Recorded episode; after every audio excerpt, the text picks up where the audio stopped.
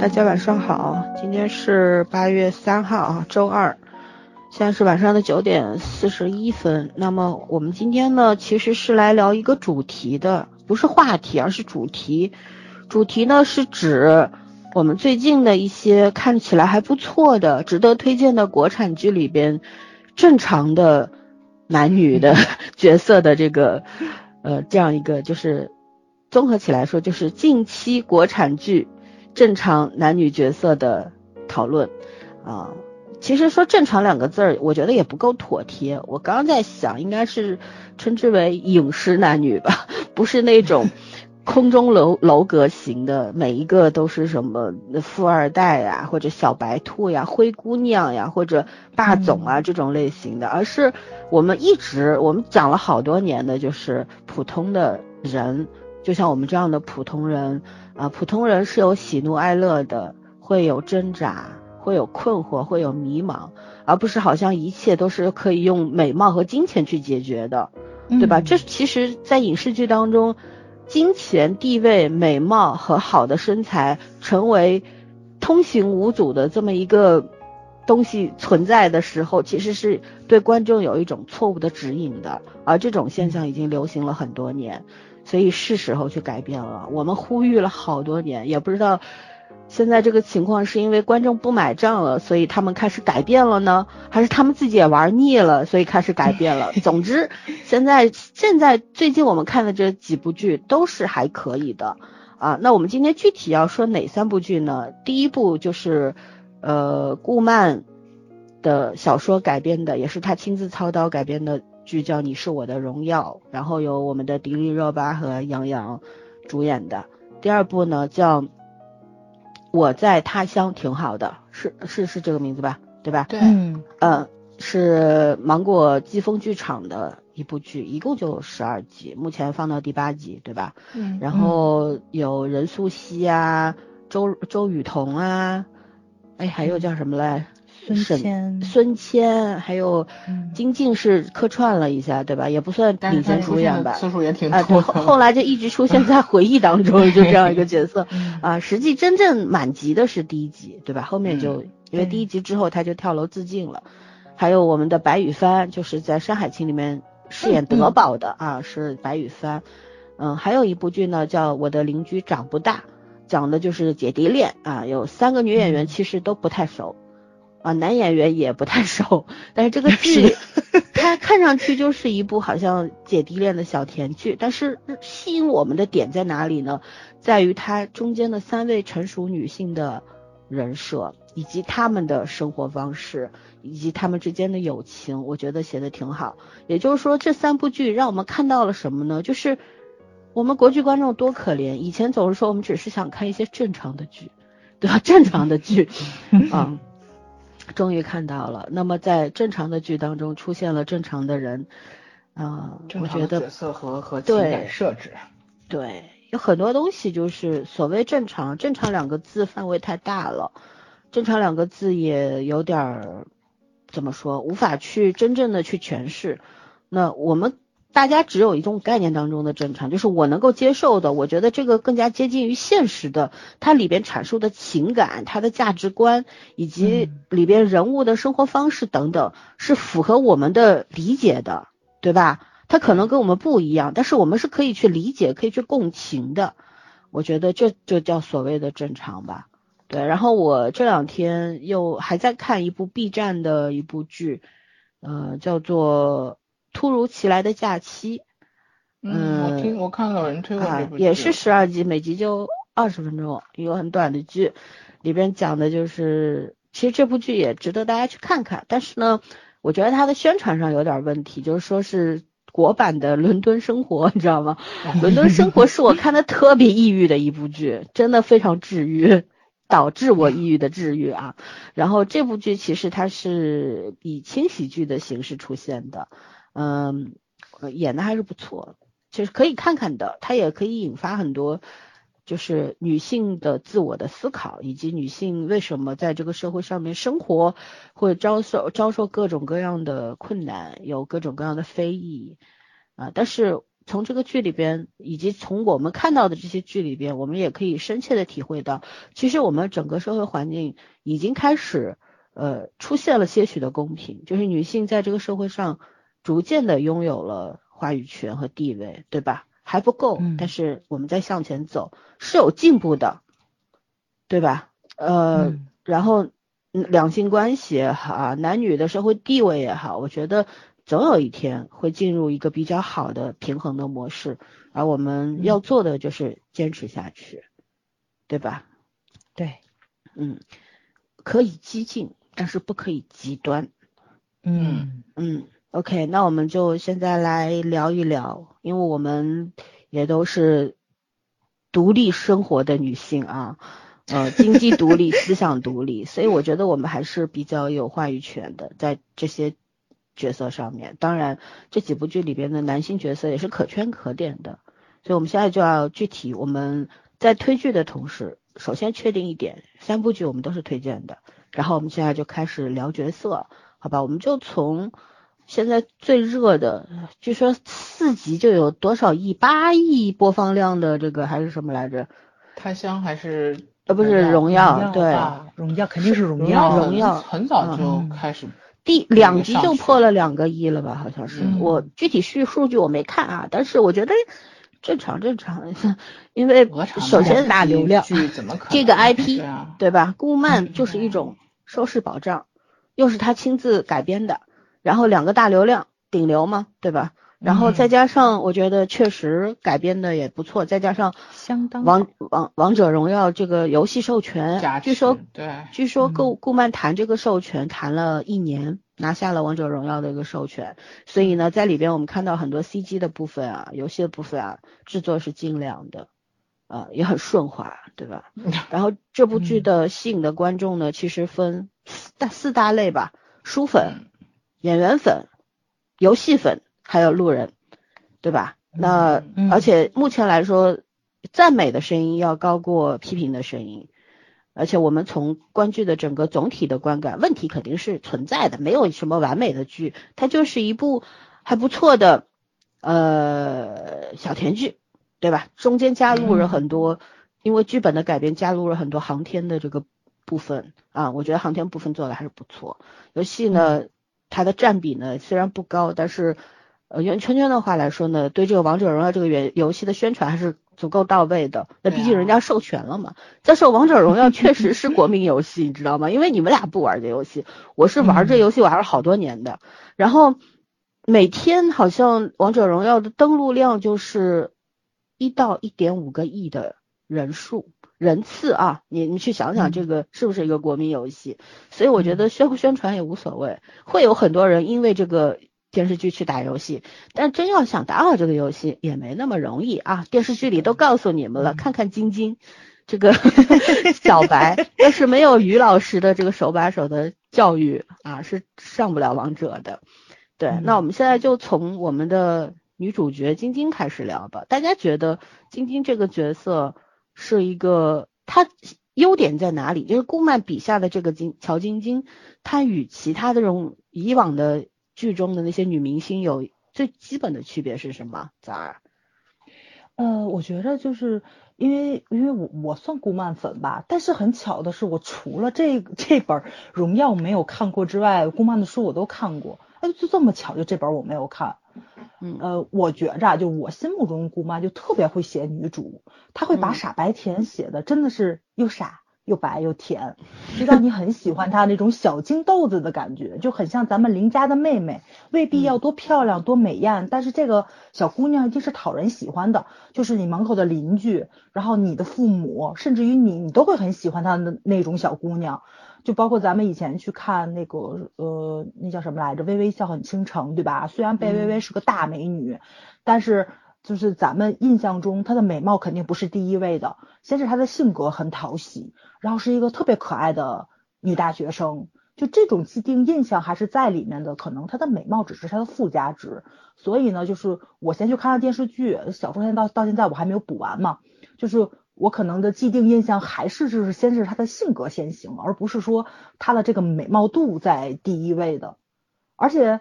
这个剧情里面展现的这个女演员，我觉着就是女明星的这个生活状态，也跟咱们平常看的那种就是偶像剧里面总要塑造的那种女明星的生活，呃，没这么夸张。她没有什么前呼后拥啊，也没有什么光鲜亮丽啊。你看了半天这个贝贝，不是贝贝贝，叫什么来着？叫小晶晶。啊，乔晶晶。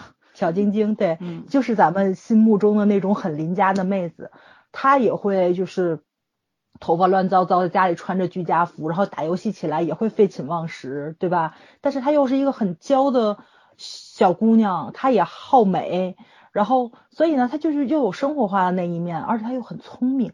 看到他在颁奖礼上怎么去化解那一个个将来可能会出现的一些个黑点或者负面的影响，对对对，上热搜他怎么样？去解决自己的这些黑料的问题，就觉着，嗯，就是娱乐圈可能也不是那么好混的。就是说，你可以傻白甜，但是在你的工作的专业度上的那种职业敏感度，然后还是要具备的。而且，晶晶去打这个游戏的初衷也很有意思，在就是个公司给他吹通稿，对吧？吹他是一个游戏高手，他等于说是先把人设立起来了之后。就很惧怕将来这个人设倒掉了，他就要把自己这个人设变成自己一个真正的标签儿。但是这个东西恰巧其实又很映射上了咱们大家心目中的某些个男神女神，就比如说像张震，对吧？明明是演了一个角色，最后专业级的八卦掌还是什么的，就就就就真的去参加比赛去了。然后比如说演了会开飞机的角色，就真的会会会开飞机了，像什么吴京啊，像什么黄景瑜啊，嗯，对啊，彭于晏啊，演个军人就真练了跟特种兵似的了，就也很像咱们心中的那些个明星的那种做派吧，对，所以你会对晶晶她身上那种明星的光环跟她生活化的这种人就。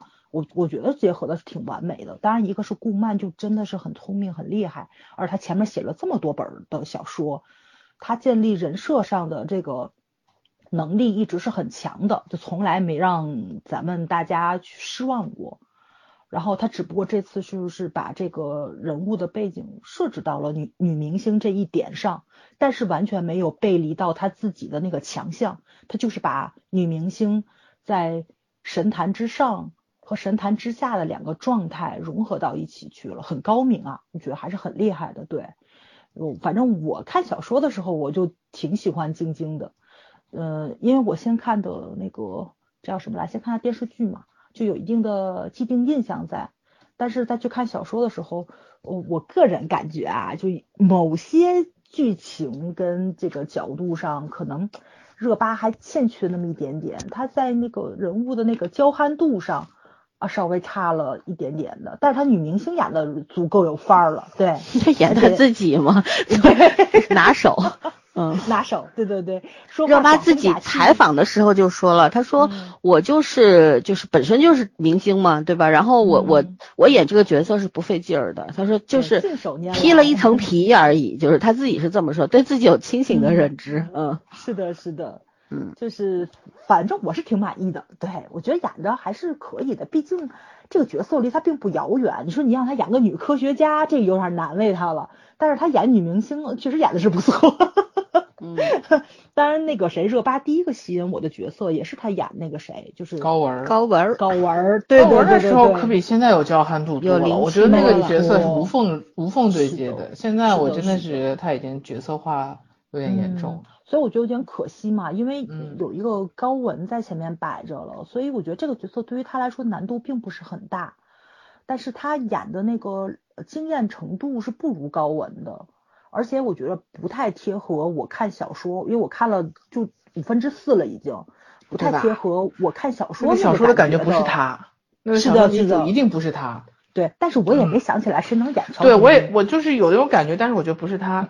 我看小说的时候，我就觉得就是迪丽热巴，高文形象，那应该是高文，不一定是热巴。就是 对，可能是高文吧，反正但是他也是迪丽热巴演的呀，演的，嗯，对对，外形很贴，相当的贴。对，尤其是那个谁。性格不贴，说实话，我的感觉他演的性格并不是很贴小说。可是我觉得她的声音帮了很大的忙，就是因为对热巴这个妹子看着挺御姐的，但她的声音是她很娇软的，她声音是可以多变的。对对对，她在这个声音上就是往这个角色上贴，我觉得就特别合适，就超级合适。然后配上她的那个美艳的这个脸，对，是的，是的，就是在某些程度上是能够把我带到戏里面去的。嗯，对，我是觉得热巴这部戏里边有点太瘦了。所以呢，就他如果有点婴儿肥，或者就像高文那个时候有那个脸上肉有点肉肉的，肉肉的，就娇憨的感觉就有了。然后你如果青春的胶原蛋白是不会有的了。你现在 瘦了以后就有点脱形嘛，就有说难听点就是有点脱形，然后就显显得过于成熟了。嗯，他不抗老。嗯，美是美的。嗯嗯，他演个三十岁的女明星，这状态也对。对，状态是对的。对对对，嗯。但是现在四十岁的女明星看都跟二十多一样。哎，这不是咱们这种容貌焦虑造成的吗？是。而且很多女明星真正的路拍还是。四十岁的样子吗？总的来说，我这话太毒了。就是热巴其实是很好的，我觉得是很好的驾驭了这个角色。只不过像看过小说的人，你脑海当中肯定，我在我心目当中没有人能演于途，就是这个样子的。我就没有人能演于途，但是杨洋目前让我来说还是还是可以的，就演的还是可以的。因为我也没有办法去想谁能演于途，因为于途太太好了，你知道吗？就在小说里面，对。好，那我圈圈对这个迪丽热巴亲妈来说说看，你对这个乔晶晶角色，她那个昨天那个造型，我就是昨天不是昨天是那个 有 一在那个十三十四集那个造型，她造型当时我看预告片的时候就很出戏，因为热巴的和平精英，她不是当时是宣传还是她应该不是代言，应该是宣传的时候，她做了个基本同款的发型，我不知道她在这个剧里发型是受那个影响还是受那个歧视，但是我其实一点不喜欢她做这种。鲤鱼头的这种造型，我觉得对他们颜值没有什么帮助。嗯，有些特写反而不好看。对，他其实清清爽爽或拿大波浪都更热巴一点，我觉得，和更女明星一点，一点都不会比这个效果差。所以怎么讲？不是让你们评价人家发型的大姐，是让你们说这个角色好在哪儿。不，我这个角色我昨天看那个时候说这是什么，让我觉得就是脑子里面一转那种感觉。当然。他这个角色就是没有惊喜，也没有怎么讲，也没有什么伤害值，就对我来说就是一个角色而已。嗯，我我不是很想很想让他演这个角色的重要原因就是这个角色对他来说没有意义。不是，我不是说让你说热巴适不适合这个角色，而是说乔乔晶晶这个人设在与以往的一些国剧当中的女明星有一些优优势在哪里啊？接地气啊。这个是顾漫的那个什么吧，这个是顾漫的出彩之处吧？我觉得这这个倒不是说演演员的出彩之处，咱不是说演员，咱们就是只是在说角色嘛。因为曹晶晶算是我看过小说里面我最喜欢的女明星，没有之一啦。就是呃有女明星该有的毛病，比如说虚荣啊，对吧？当然这是很正常的，求生这个胜负欲啊，过度关注媒体这些都有，这是行业特色。但是同时她也情商确实很高，然后呢。就是又很聪明，也很机灵，然后也有很有原则。我觉得就是一个很接近于完美的一个这个这个时代的女明星的影形象。她这个完美当然不说性格完美，是一个真正的活着的，就是让我们觉得生动的一个女明星的形象。所以这个角色说实话，谁拿到我觉得都还蛮幸运的。本身又本色出演，然后另外她的性格很讨人喜欢，嗯。就像于途后来感慨说：“谁知道高中的时候的傲慢错过了什么？”嗯，高中时候可能大家也不是我，我觉得不一定是于途的眼光不好，而是那时候没想那么多。目标不同，那时候大家的目标不一样。对，人生总是会有重逢的嘛，对吧？是的。嗯，江湖再见的时候，你也不是你，我也不是我了嘛。然后我觉得乔晶这个角色，我非常喜欢的，其实是在后边就是。当时他每一次高中的时候，他是向于途表白的，被拒了。后来长大以后又是向于途表白，于途也不算不知道算不算拒，反正就其实是觉得自己给不了对方什么，就说了就走了嘛，对吧？但是后来他自己想通了，然后热巴那个时候呃不是热巴是乔晶晶的时候接到他信的时候 感动归感动，可是他心里是很清楚的。我觉得这个这一部分我特别喜欢，就是。成年人的爱情，我们老是说成年的爱情该怎么怎么怎么，但是你看最近这些年的这些小白剧、成年的霸总剧，哪些哪几个不是成年人？不都成年人吗？对那为什么成年人整天搞那些东西呢？奸淫掳掠，对吧？你霸总、壁咚什么的，这跟奸淫掳掠有什么区别？有很多东西 不仅仅是触犯道德，它更触犯法律啊。法律对不对对？可是，在好的角色是什么样的？好的成年人的爱情是什么样的？他爱你，我爱你，可是我更爱我自己。就是你像乔晶晶，他就很明确嘛。我我向你嗯表白的时候，我没有想过那么多。但是如果你是有顾忌的时候，你会去想你能给我什么的时候，其实你是怎么样看我这个人的？你是不是觉得我是一个贪慕虚荣的，嗯会嫌弃你钱少或者怎么样？嗯我觉得，然后他也去拒绝了于途，就不要，对吧？但是这个嗯时间没有很长，他仍然是内心是清楚的，他是爱于途的，然后他也觉得也不至于罪不至死，说呃，我就永远拒绝你，跟你不搭架了，我还是不舍得这个感情了，所以推拉了一段时间之后，脾气发完了，道理讲清楚了，我还没看到后面，这么好玩吗？对，就高高兴兴在一块儿了嘛，两个人，对吧？很可爱。矫情。就是他俩回老家的那个路上和好了嘛，就是。啊，不是回老家路上还没和好，后来到后到那个同学会，对同学会到 KTV 里边去，于途就直接就强吻了乔晶晶，你知道吗？是在他就大家们同学的面众目睽睽对，之好多，同学同学们眼睛都掉下来了，说天呐，这是于途吗？于老师，然后哇塞，对，就是。嗯，就觉得其实我很喜欢这部分，我就觉得咱电视剧里边特别缺这个，就是我们以前看韩剧，你比方说我们看那个，呃呃，那叫什么《太阳的后裔》的时候，大家都说啊要这个势均力敌的爱情。其实我们的于途和乔晶晶难道不是势均力敌的爱情吗？一个科学家，一个大明星，职业的不同，可是都是光辉的，都是闪亮的，在各自的领域发着光，没有什么社会地位的高低，对吧？也不是说科学家一定比大明星高级或者怎么样，他们是在不同的领域领域做出了自己的很大的贡献的人，我觉得没有必要把地位放在一块儿做比较，金钱上肯定是有区别的。我还特地去问了，我之前不是跟你们截过一个图，就是我有一个朋友在北嗯京航天哪个所我都忘了，反正他不说，我只知道他是干航天的，但是具体哪个所不知道。不是后来是去年还是前年有一年，他得了一个奖嘛，自己朋友圈发了，我还截图给你们看，我说哦原来嗯他是这个所。后来百度一说，哦这个所还是个重点所，还挺挺挺强的嗯那种。嗯认识十几年了，都不知道他干嘛的，就这种。然后 我还特地去问了，我说你们现在一年能拿多少钱？他说二三十万吧，连上科研的这个奖金啊，还有一些年终奖啊，然后平时工资不多的，呃几千块钱，七八千这样。根根据职嗯称啊，这但是你如果项目做得好，是会有一些奖金，然后到年终的时候会有一些就是那个年终奖什么的，还比较就差不多八九万、十几万这个样子的，要看的。所以说他一年就二十几万，他在北京也买了房，买了房，现在也房贷也蛮多，蛮厉害的。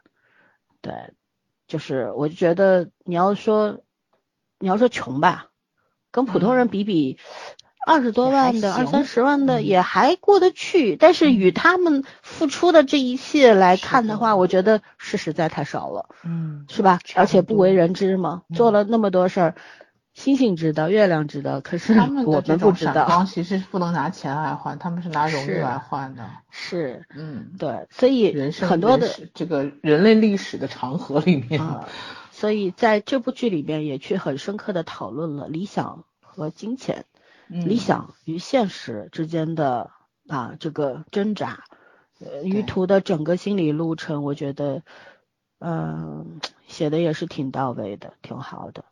对，而且我我更喜欢的是男女主之间的那种互相理解吧，就是嗯伤到乔晶晶的那句话就是于途说的嘛，你享受了这个社会的红利，红利最大的红利，对不对？你是没有资格说我的老师他们的，我觉得这句话深深的伤害了乔晶晶。如果是我，我也会很不开心，因为其实即便是大明星，他也是也是厮杀出来的呀。嗯他他不是说我长了一张漂亮的脸，他不是吴亦凡好吗？有一张脸他就能够是拥有那么多，对，这里边的乔晶晶也是，你看她很漂亮，人家上了上戏，上戏也是重点大学嘛，对吧？嗯啊，也是二幺幺，然后上戏的，对他嗯也是好好的读了书，本科呃这个叫什么科班出来的，然后他自己也自嘲嘛，我拿的那些奖算什么奖的，没有一个是有分量的。也就是说，他对自己的演员这个身份，他知道我是大明星，可是我对我自己演员的这个这个身份还没有太认可，因为没有代表作，嗯，对吧？我觉得这可能也是热巴自己的内心的真实的那种想法啊，然后还有就是，呃，当时他跟经纪人讨论的，他不是后来被于途这个受了于途的这个刺激之后，他跟经纪人姐姐说，这就是我拿那么多片酬合适吗？然后经纪人跟他说，就是我们拿了这个钱，我们也可以去做公益，去帮助其他的人，对吧？但你不拿这个钱。那那个钱去哪儿了呢？就哔哩吧啦分析了一通，我觉得也嗯很好，也就是给观众了嗯很好了一个答案，对吧？大家可能对嗯这个行业不甚了解，就觉得他们天天穿好的、吃好的，受万众呃追捧，然后 对，然后又拿了很多很多的金钱，有很好的社会地位什么什么的，觉得这个职业好的不得了。但我这个觉得这个剧对明星这个职业，它是有一个比较客观的解释阐述在那边的，所以也是一个好的引导，对吧？嗯，光鲜亮丽的背后要付出很多的，这个是我们很多的国产的电视剧里边描述大明星这一类特别缺乏的，对，嗯特别缺乏。这部剧做到了，短短的每集就三十分钟，一共就三十多集，二十八、二十九，啊，对，能够把这些道理说清楚，真的是可以的。对嗯那呃，其他的女性角色，呃，好像也没有没有特别，除了乔晶晶之外，没有特别那个瞩目的女性角色了啊。嗯有一位就是关在的太太，当时也是跟着关在回来的，对吧？我们的高露演员高露嗯饰演的，对她回到了我们祖国，然后在家里边不但要工作，还要照顾孩子，甚至可能还要去照顾双方的家长啊什么的。嗯就是一个为丈夫的理想、为这个家庭付出了全部的女性贡献，了所有，嗯对，很了不起。然后当那个我特别心疼他，就是关在跟他说，他说老婆，我好像出了点问题。而且台词很奥妙，我出了点问题，但是我觉得会好的。如果不了解、没看前情提要的话，大家会觉得你出什么问题了？你对你，干啥了？是不是干了什么对不嗯起你老婆的事儿吗？但是后来下一个镜头就转到他进了医院什么的，然后呃，就是他太太在那个跟跟于兔打电话，后来就就在那边讲嘛，说就不知道怎么去告诉孩子，就是爸嗯爸说好要留在上海到年底，可是现在怎么去用什么理由去告诉孩子爸爸又离开了？啊，我嗯特别难受，看到这个的地方，就是他没有去过度的歌颂航天人，呃，有多伟大，这个职业有多崇高，他们付出了多少，他没有去写这这个正面的去写，可是他侧面的去反映了特别多，就是从这几句台词里面，从孩子对父亲的那种渴望里边，你就能够看到说，哦，原来航天人是这样的一个这个群体是这样的一个存在，常年不着家。对吧？他不一嗯定是说在他的航天所里边，他可能会去山里边，去西北，去沙漠。为什么呢？因为卫星上了天，火箭上了天，他们做的工作并并不是坐在办公室里边画图纸，或者说做嗯做什么模型之类的，他们是要啊、大山大河都要去的，然后一一去就失踪了。乔晶晶问于途说：“你去了哪儿？能说吗？”他说：“西安。”其他就不能说了，家属也不能嘛，不能。也就是说，你的爹妈都不知道你去哪儿了。嗯对，对，所以是因为我你们是知道的，我的朋友老林，他妈妈就是做这个的，军队的这种科学家。然后就是我的朋友从出生之后一直到现在成年，他经常跟我说的一句话就是。我我妈很爱我，可是我没有感受到母爱，为什么呢？嗯就妈妈不在身边，保姆带大的，所以是这样的。对，所以你说对于孩子、对于妻子或者对于丈夫来说，嗯、这样一个人，他他可能不是一个特别好的家人，他不是一个及格的家庭成员，可是他是为了大家舍了小家的人，所以，嗯，很多时候，对我们我们没有办法去苛责他们在生活上面的一些欠缺，可是你要理解他们，因为没有他们的话，可能我们就这个星辰大海离我们更远了吧，就是那种感觉。对，嗯嗯，对我很喜欢这部剧里边，就是人与人之间的这种互相理解，还有女性的那种不凡，对吧？无论是大明星还是普通的家庭主妇，嗯，都是值得尊敬的。能够把这份尊敬、这份值得尊敬的东西写出来，就是我觉得是应该是编剧的基本功。嗯嗯，对。然后我们聊完女性角色，我们聊聊男性角色。呃，圈圈是不太喜欢杨洋杨洋的这个于途的，但是你可以说说小说里边，方式，但是我喜啊欢这个角色。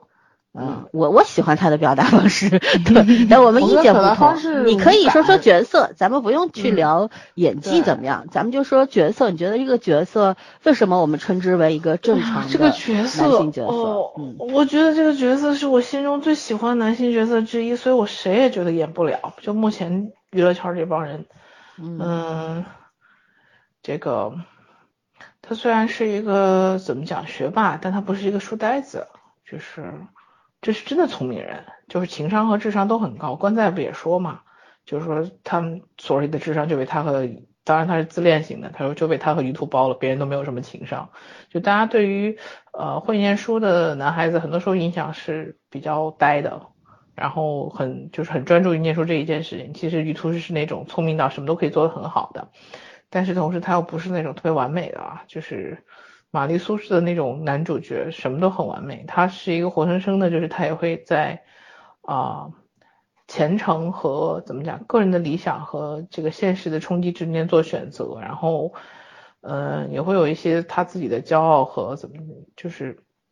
那种清高吧，清高和傲慢嘛，成绩好的很多学生都有东西，嗯，但是同时他也很很勇敢，就是很勇敢、很果断，不害怕去犯错误和承担错误。然后呢，有就是有热血又有理想，然后又很有行动力，所以，嗯，这个角色当然还也要长得很帅，这个一直就是说从 从小到大都很帅，所以。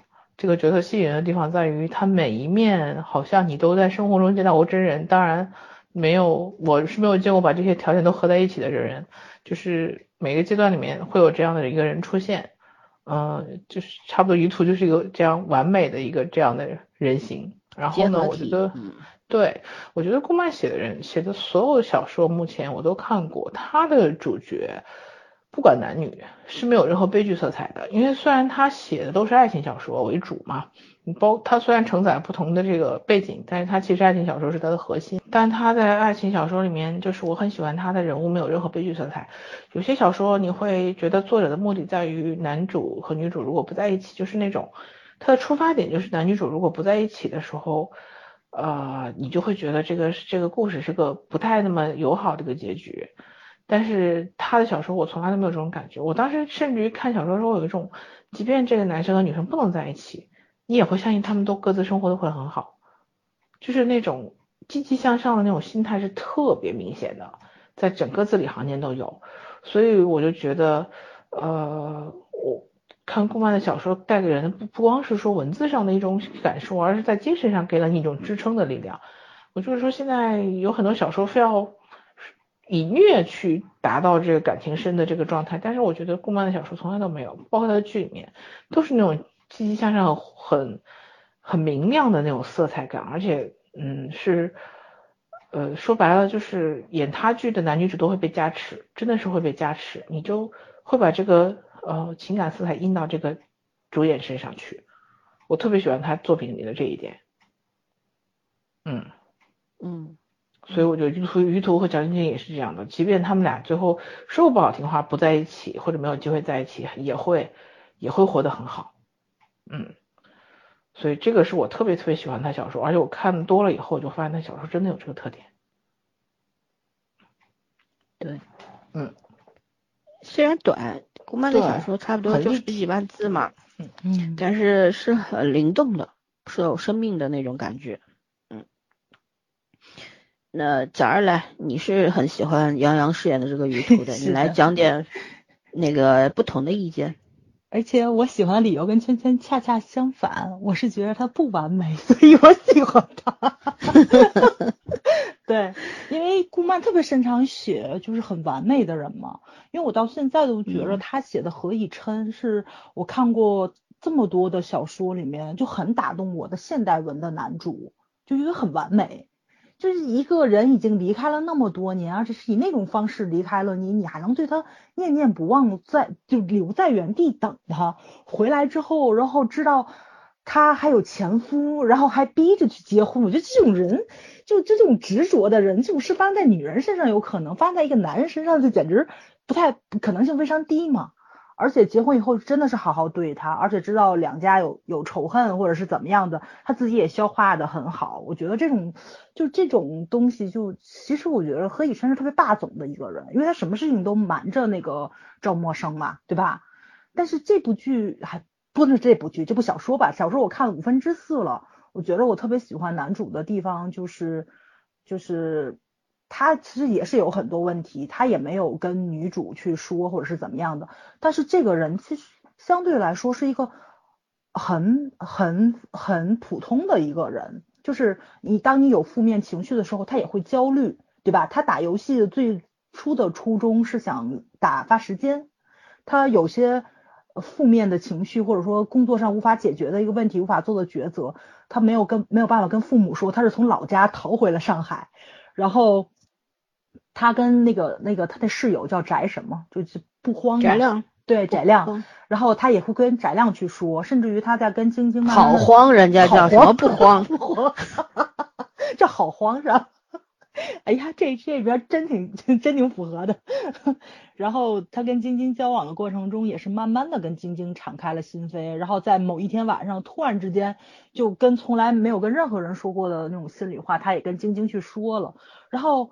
说，而且他有时候开玩笑，就慢慢靠近两个人，嗯，就是越来越亲密的时候，不小心说出了一些他觉得比较越界的话，他也会慌乱。然后就这个东西，你会发现，就跟以前顾漫塑造的那种，就是什么事情都运筹帷幄的男主就不一样了。就是他虽然也是一个很高冷，在专业领域非常拔尖的一个人物，但是这个人身上其实多多少少有咱普通人的弱点，跟情绪上无法掌控的一些个。东西，但是他的职业特性又得让他是一个非常冷静、非常理智的人，所以呢，就是你会看到他就是很像冰山下的火种那种感觉，这个东西就很迷人了嘛，啊，对吧？这就是琼瑶当年去说秦格格的那个叫叫什么来着？就是一个形容词，我觉得放在这个于途身上也很合适。然后，所以我觉得杨洋演出来了这个人身上很矛盾的特质。而且就是因为顾漫笔下特别喜欢写帅哥美女嘛，杨洋这张脸实在是，哇塞，我就觉着吧，我这已经属于见见多了帅哥美女的人，也是对于他这个怎么说呢？这个导演实在是很会拍，就是他特别会抓杨洋很好看的那个角度，而且。而且我觉得，其实导演有一定的小小的私心在。你经常能看到杨洋跟别人同框的远景，啊，导演为什么不给近景呢？其实我觉得他也是为了照顾那个对手戏的那个演员，因为实在杨洋这张脸太可怕了。我觉得男演员都有压力，你知道吧？女演员跟他在一起压力更大。就他跟金晨这个前女友两个人在那个落地窗，同时坐在那里给了一个稍远的这个远景的时候。我天，我就觉着我要是金晨就 有那么一点尴尬，主要是杨确实就理解这前女友是不愿意不愿意放手的，是有理由的。嗯，是的，是的，是的。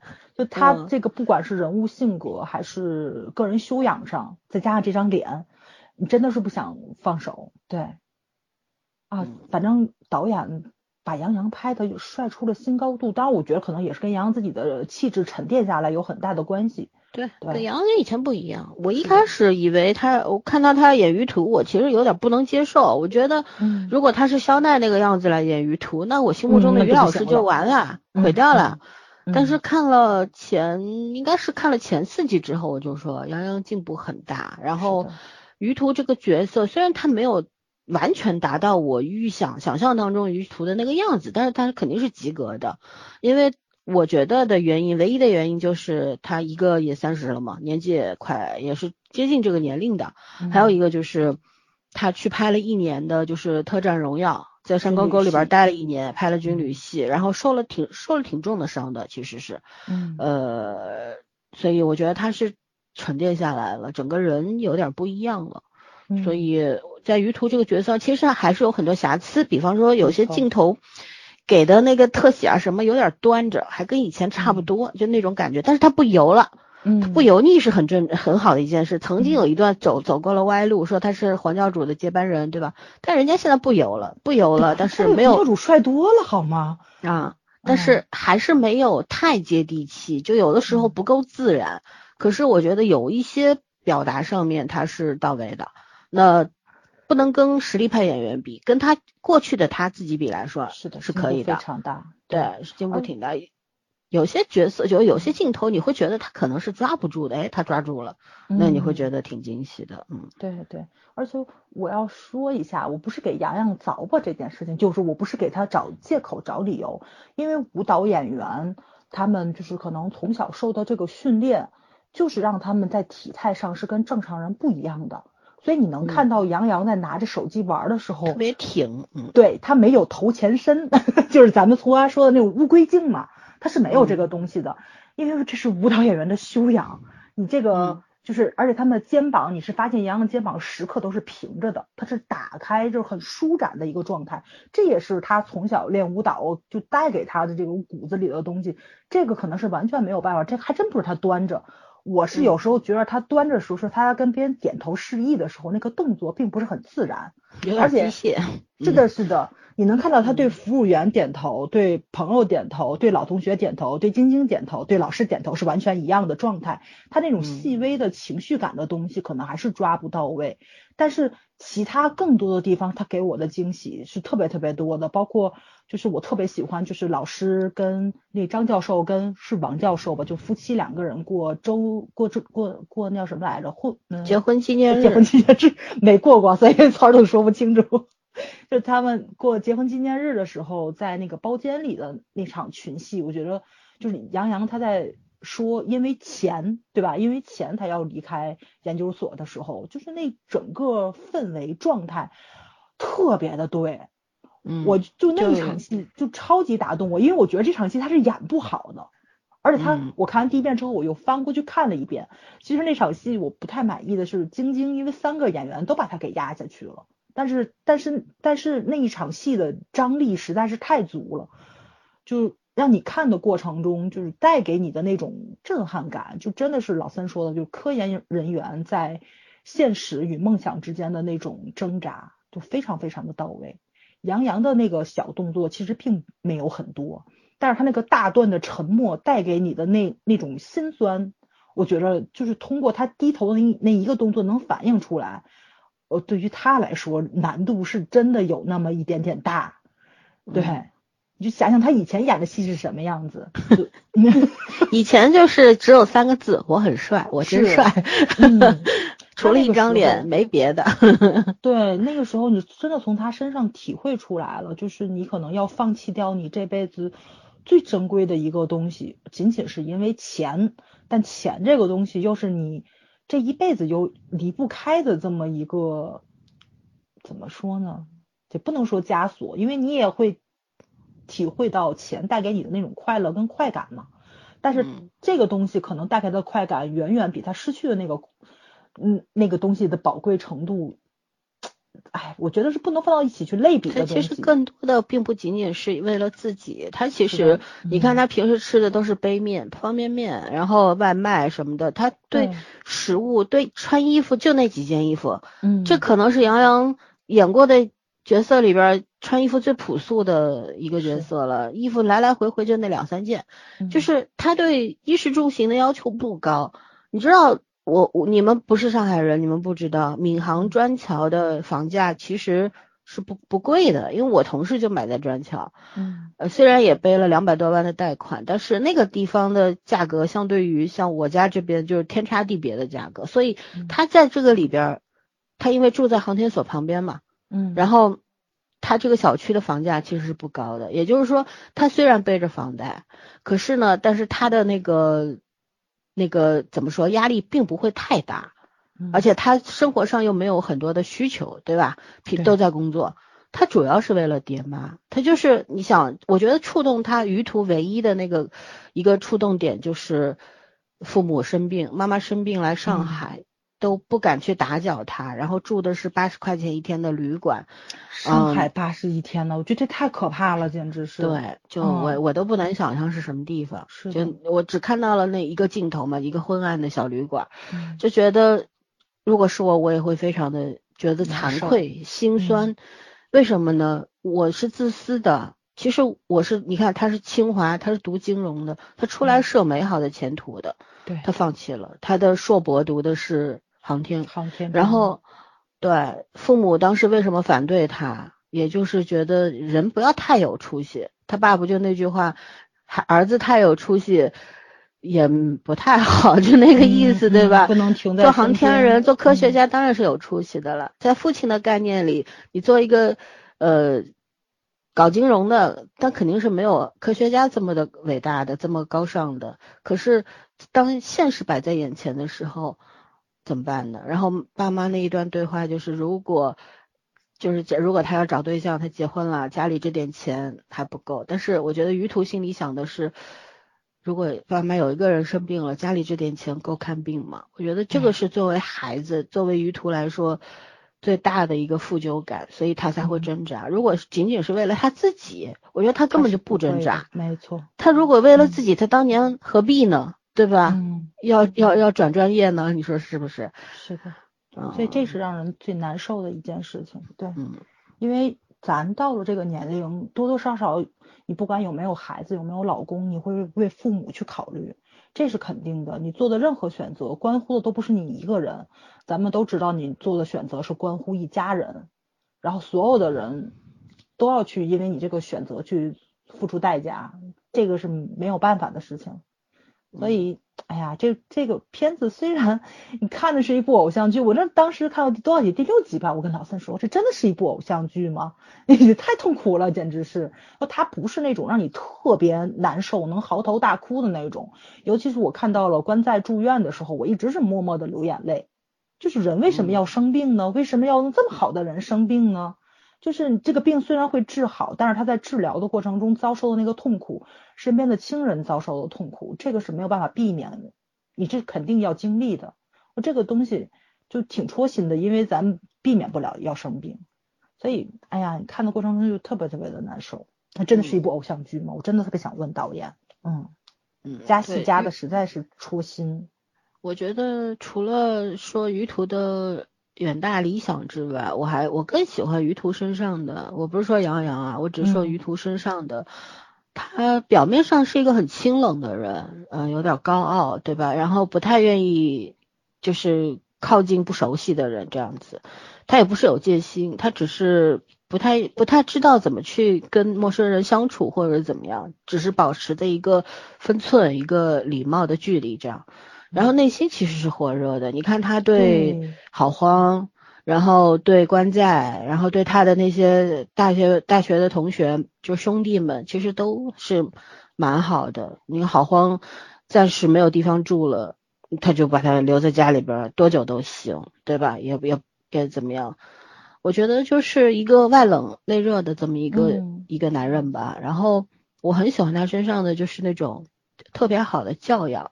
就是我和早儿聊过的，就是昨天更新的那一集，就是友谊赛，哎，不是颁奖礼啊，那个嗯，娱乐赛打完之后，然后晶晶还要回台上去颁奖，然后于途就回来之后，我特别喜欢那两个镜头，一个就是在走廊里边，那个那边负责人过来，对吧？然后于途晶晶把手机交给他，就是就是这个镜头很打动我，是。晶晶对于图是完全没有任何一点点的，是的，是的，下意识就给了他，就直接给了，因为手机这个东西太重要了，它里边有你所有的秘密，然后你你给了他，也就是对他百分百的信任，这是一个很好的信号。于图拿到这个手机的时候，反复看了几下，然后他可能脑子里边他意识到晶晶为什么会给他这个手机，然后他想的是我要送他一个五连爵士，嗯，对吧？然后当时那个镜头给的。特别好是什么呢？周围所有的人都是黑白的，只有于途一个人是彩色的，嗯站在那儿，哇，那个镜头那个意思是很深的。嗯，然后回到休息室以后，呃，经纪人、小助理和那个品牌方的人在对话，那个声音就像话外音一样的。其实前景的这几个人已经模糊了，对吧？又给到的是后景的这个于途，然后他站在那儿，他不是他离得不远，也不近，是一个非常有礼貌、有分寸感的这么一个距离。他没有像一个旁观者，但是也不是一个参与者，因为这个世界其实不是嗯他的世界。他这个时候已经做好了准备，我要走了。我今天来这儿只是来成全自己的，做一个好的告别这样的，然后给晶晶打一个五连绝世。其实他这后来在休息室打到了，只不过晶晶是在后来才发现的，一开始没发现。明白吗？那个时候就是他跟哦于途表白说我我我喜欢你，我们在一起吧。然后于途没接受，这时候金金晶也没发现那个五连爵士，是后来才发现的。所以，嗯，就是那种暗搓搓的糖，其实很扎心的，你那种感觉很虐，嗯你知道吗？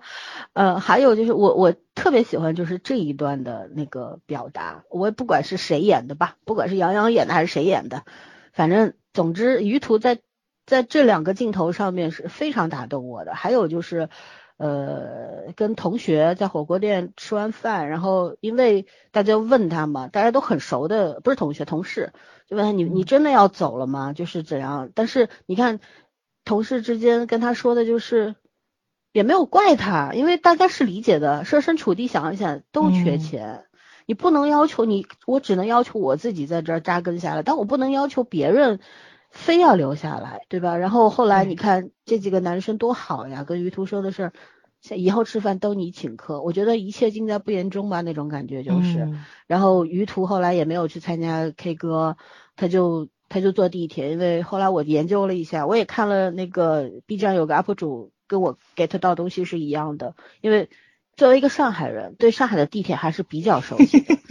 对，他们吃饭的那个饭店在昌平路，后来我也去网上查了一下，是在昌平路那边，而晶晶家是在陆家嘴，昌平路，呃，然后那个于途的家在砖桥，砖桥是什么呢？也就是说，一号线是上海的第一条地铁，一号线坐到底，再换一个五号线，五号线坐到底才是航天城。也就是说，从陆陆家嘴到一号线，那就是二号换一号换五号，是这样的一个路线，你知道吗？也就是嗯来回，就一个单程可能是一个半小时以上，甚至两个小时，如果要等车的情况下。然后从昌平路回到他的家，完全应该是不走这条路的。可是他他当时他那给到的那个镜头，就是他坐在地铁站里边儿，就在那儿发愣嘛。然后话外音说的是去往航天城的地铁要关门了，对吧？嗯他坐到在在那个大店呃那那那个那个地铁站好像是在哪里呀？应该是在闵行那个那个部分，就是离他的砖桥那个家不太远了，但是也不太近的一个地方。但是他没有上车，他坐过站了，不是在不是应该在那个地方换车或者怎样。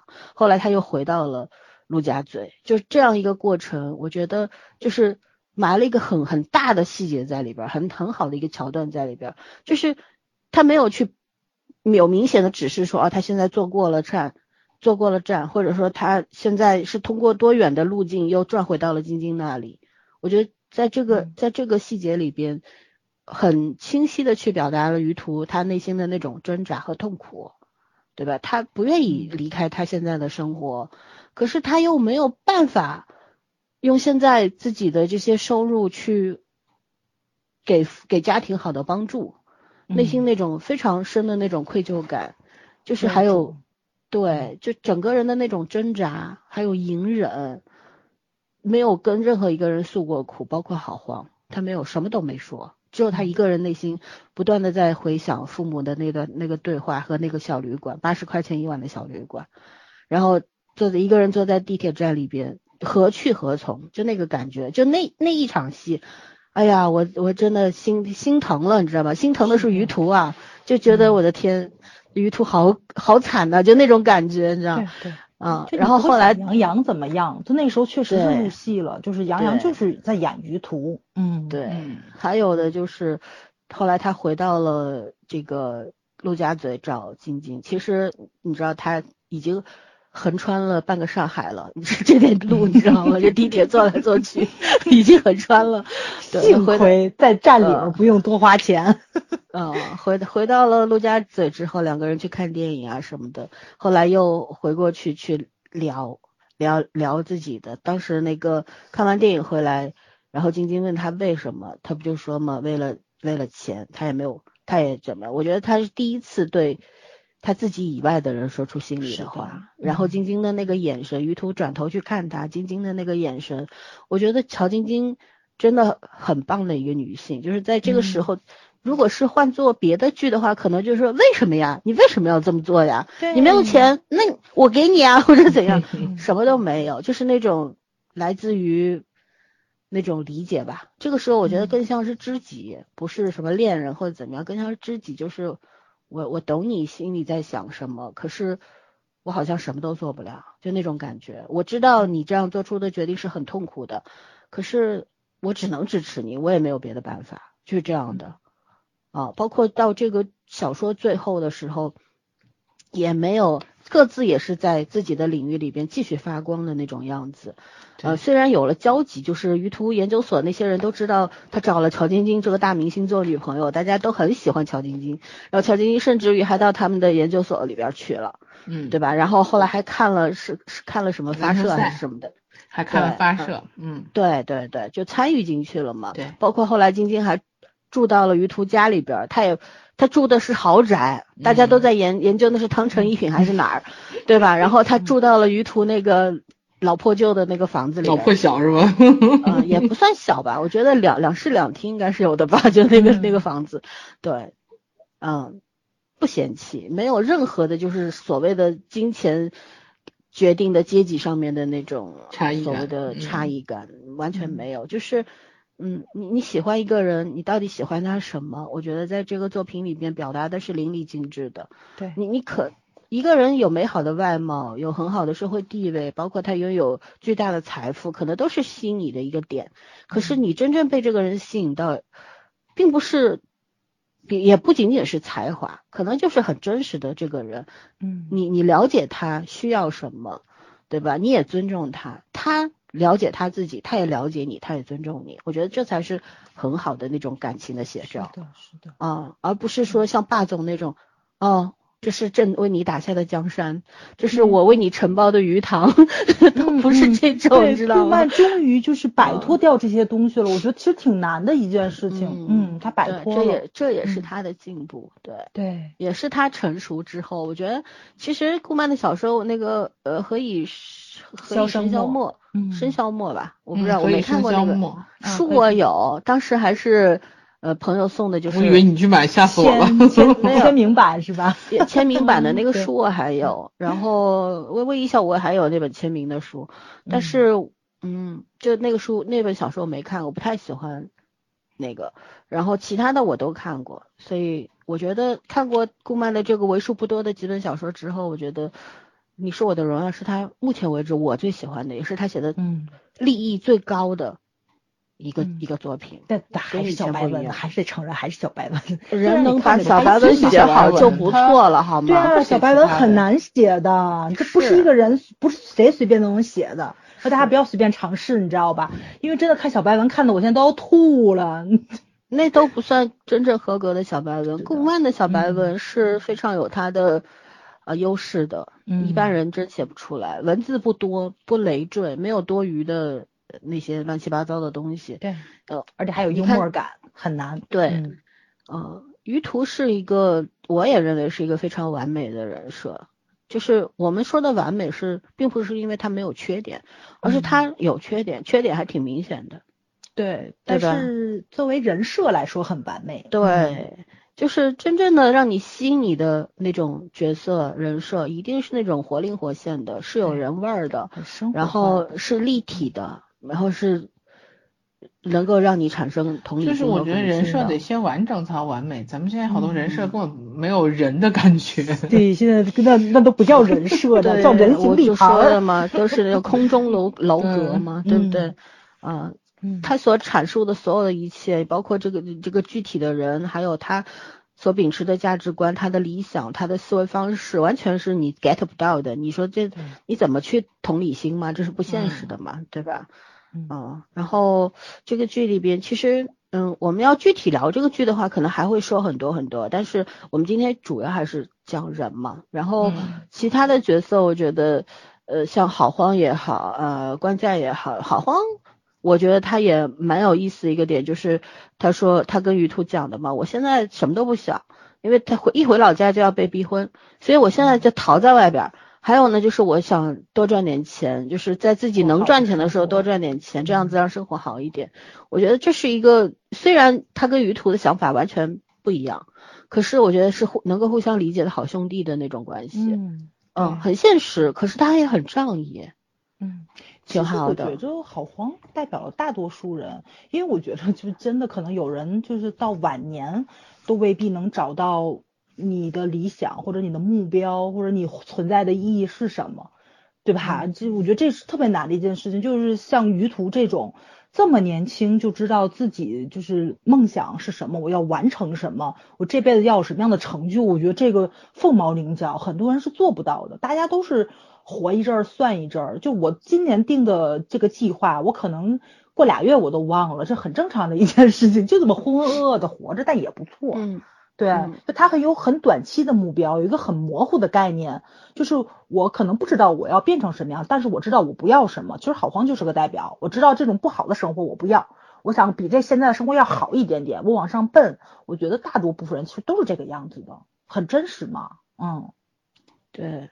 嗯嗯，还有就是，呃，关在这个角色，关在我觉得就代表了很多的，就是那种心中有火的火光的那种科研人员的样子吧，就是放弃国外的高薪是吧？很好的那种待遇。他有一句话，我觉得代表了一种科研人的，尤其是这种海归派科研人的中心思想，就是你在国外你接触不到最。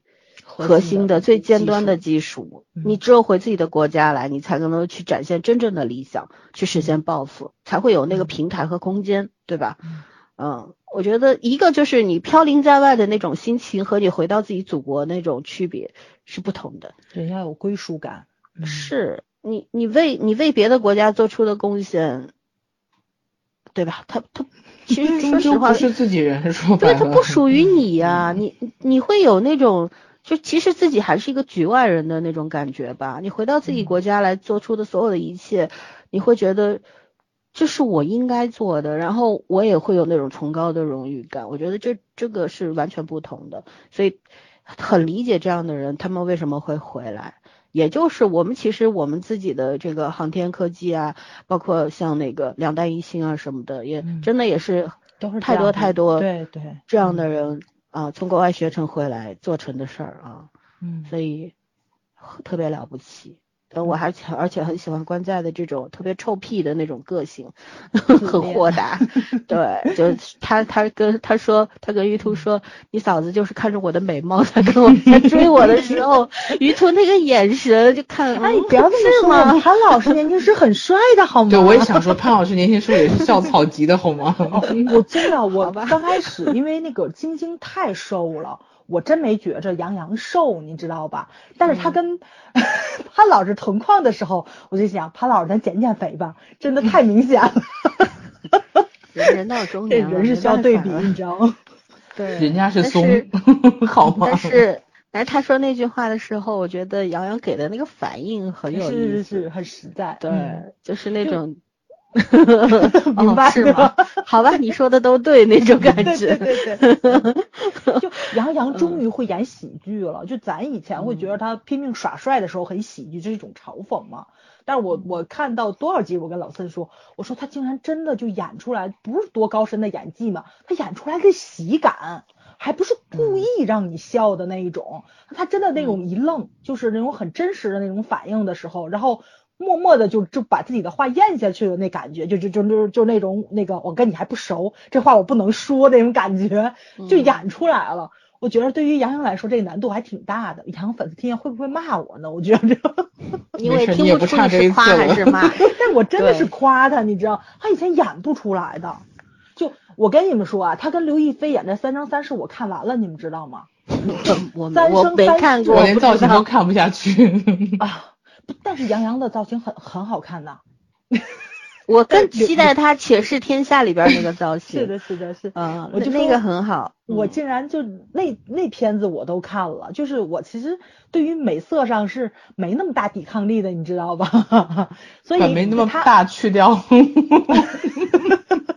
毫无抵抗力。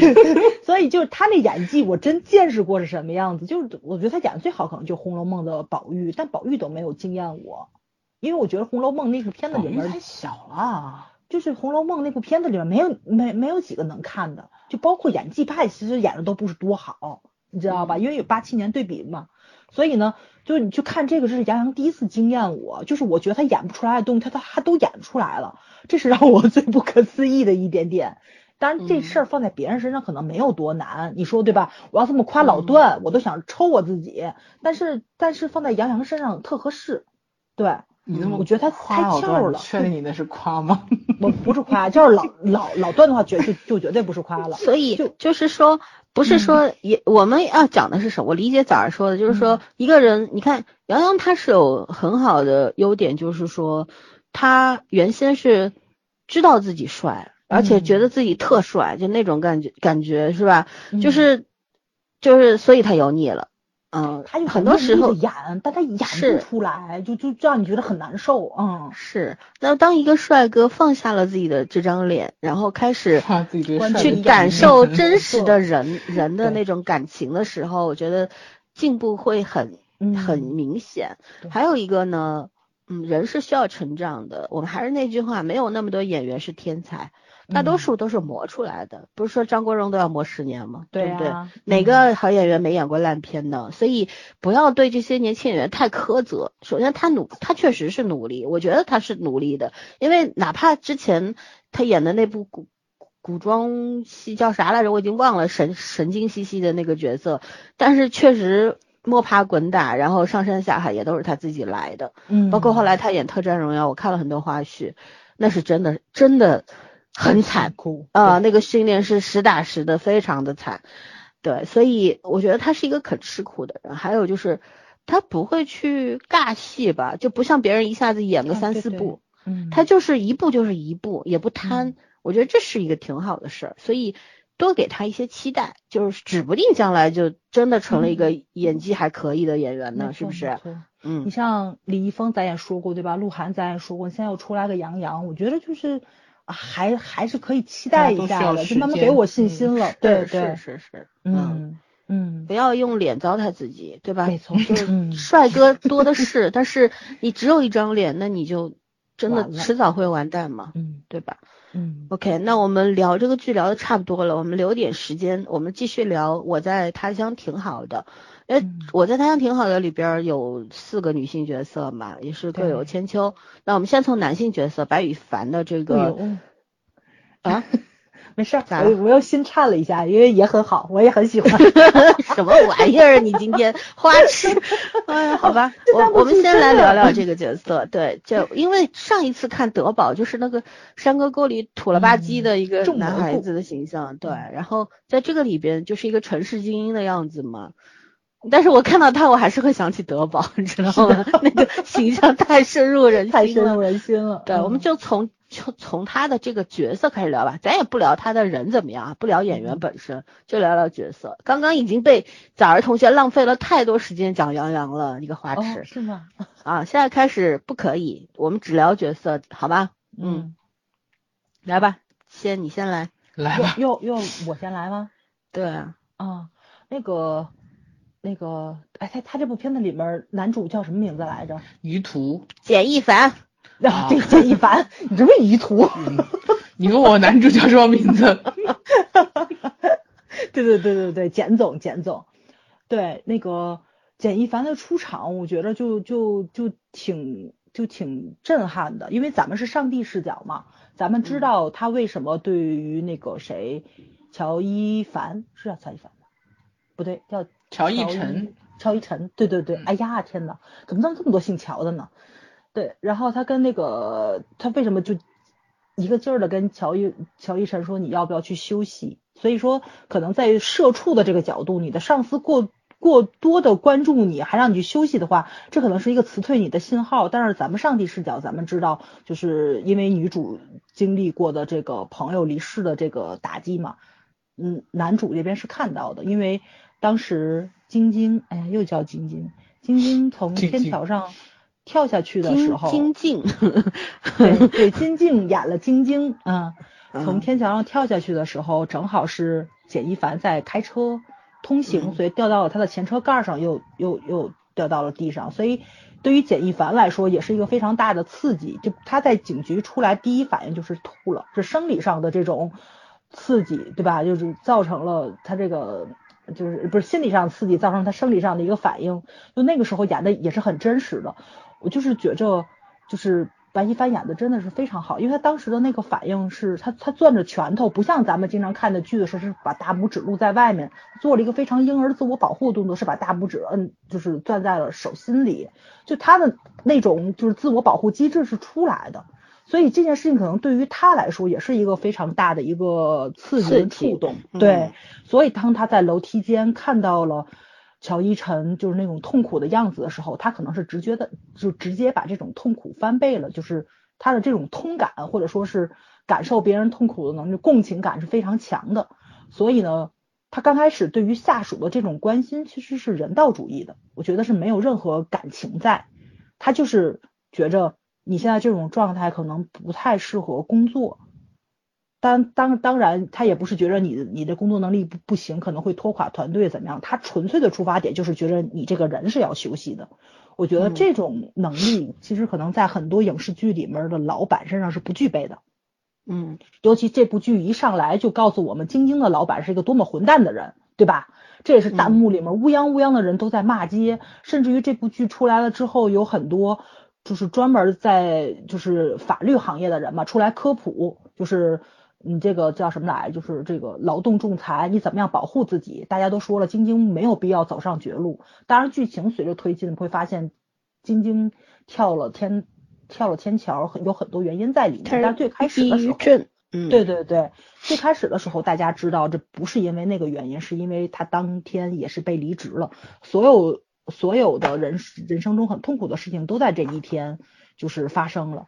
但是这一天可能对于别人来说不是这个样子的。我觉得简一凡特别惨，就是在他他那天是第一天，对吧？换了工作，是一个新的开始，然后就就经历了这样一件事情，可能对于他来说就也很痛苦。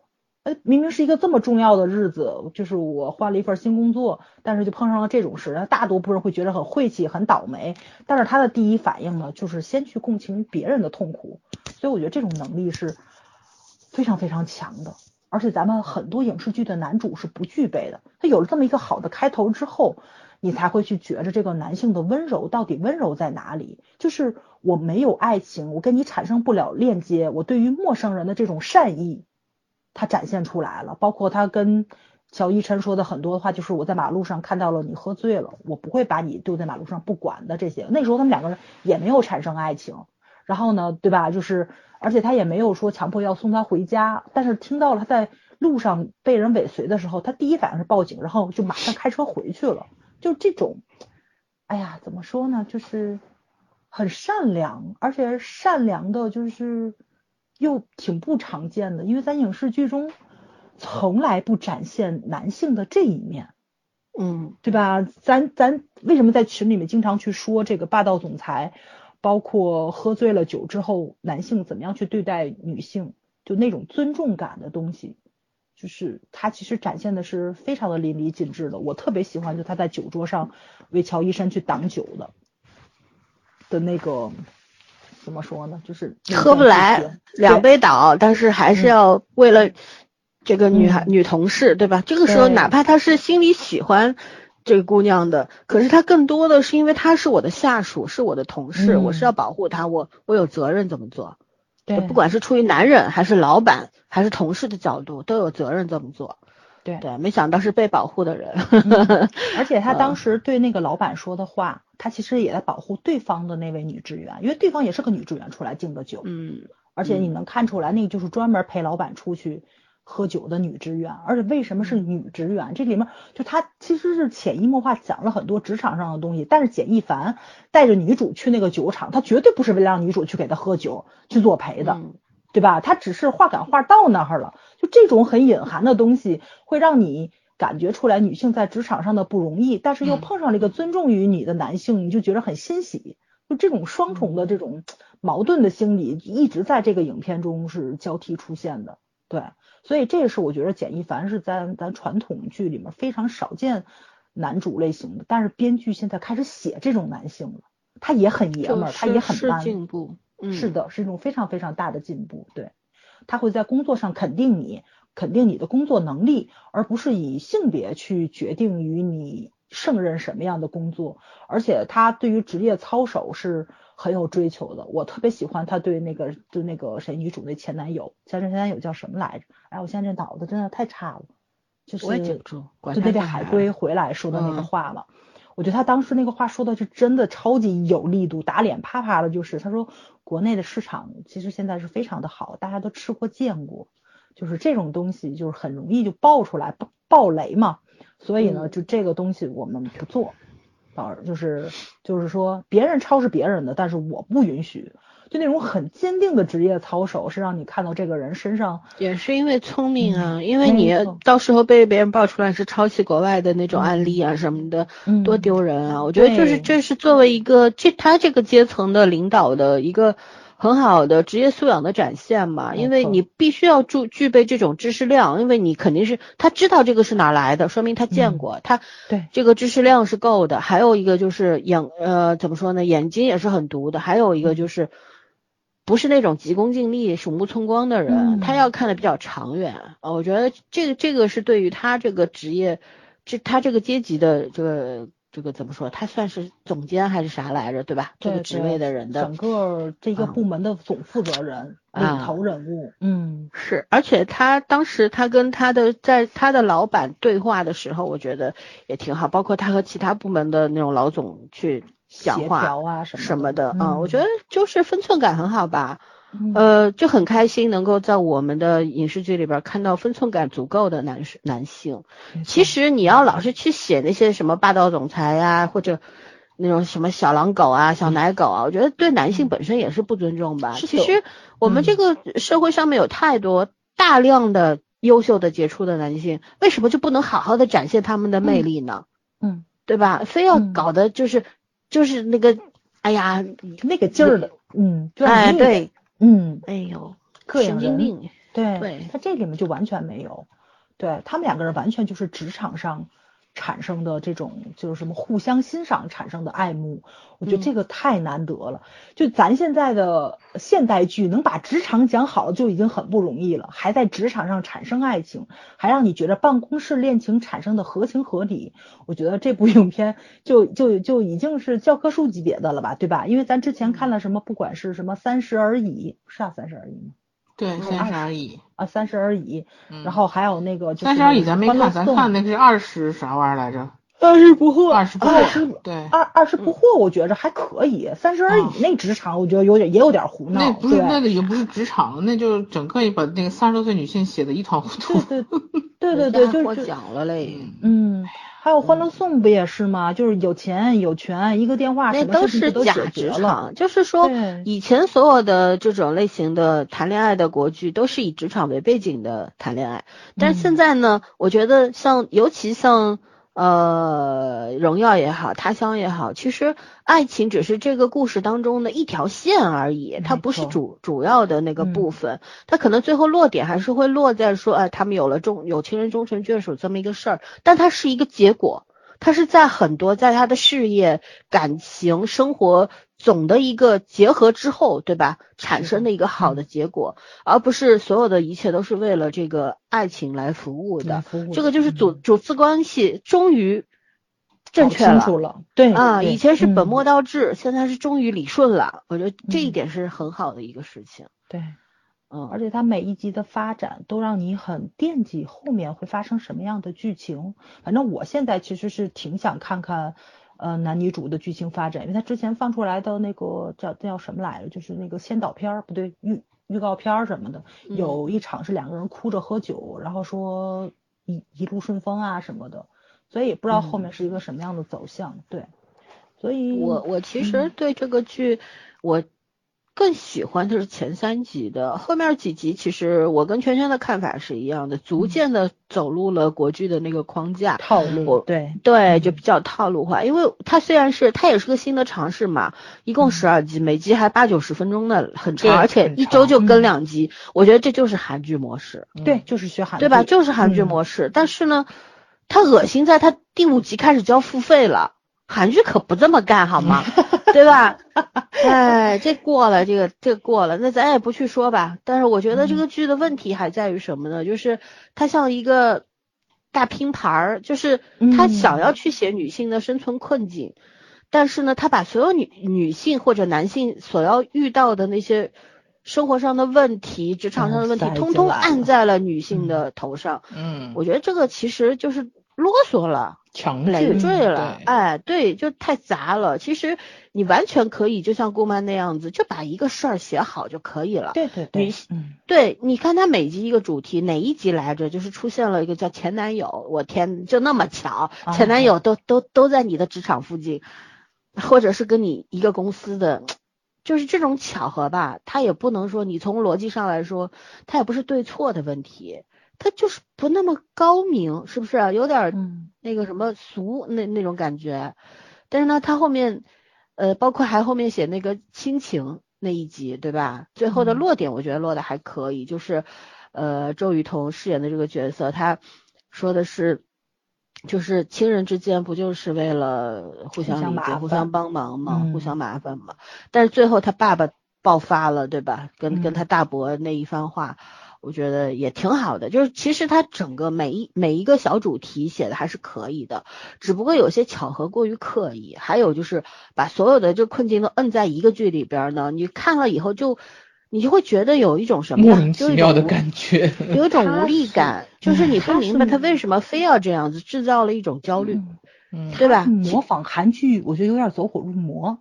就呃他连那个对对比剪辑他都用，可是你说你要对比剪辑，咱们看，比如说就各种韩剧，对吧？人家是把两条，比如说主线跟副线的感情线做对比放到一一起去的，一个正一个反，或者是呢两个都是正或者两个都是反，你这样有加强效果或递进效果什么的。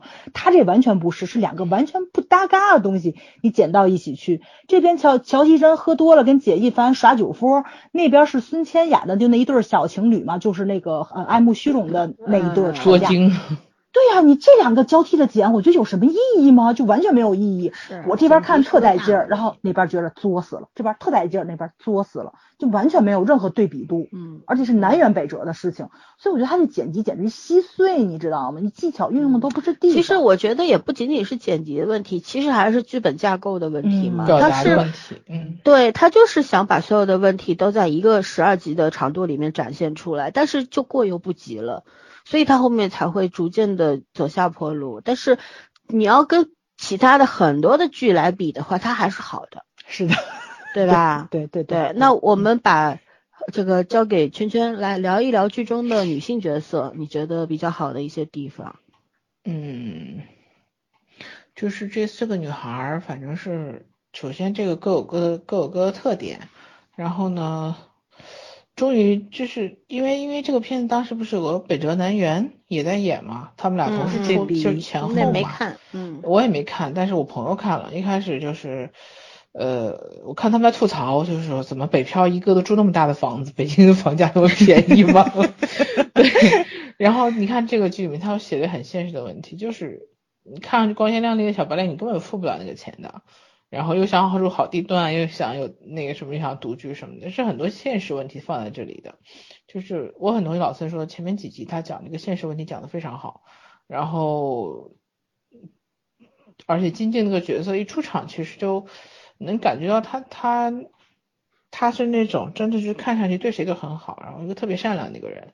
但是这样的人呢，为什么会会选一个那样的结局？因为我看到有人在说，呃，拍的太极端了，说说不不无非就是一份工作而已，然后不至于去跳楼。但是就也有人在下面反驳说，呃，这个每个人的现实困境是不一样的。然后再加上后来剧剧里面交代了他有抑郁症，所以我觉得这个人这个人物的设计变得很合理化了。因为如果单纯只是因为丢掉了一份工作的话，去跳楼这个确实是呃有点极端这样的人设，不一定会讨喜。但是他这样逐步推开的话，就大家慢慢去了解了一个好像看起来特别乐观，然后。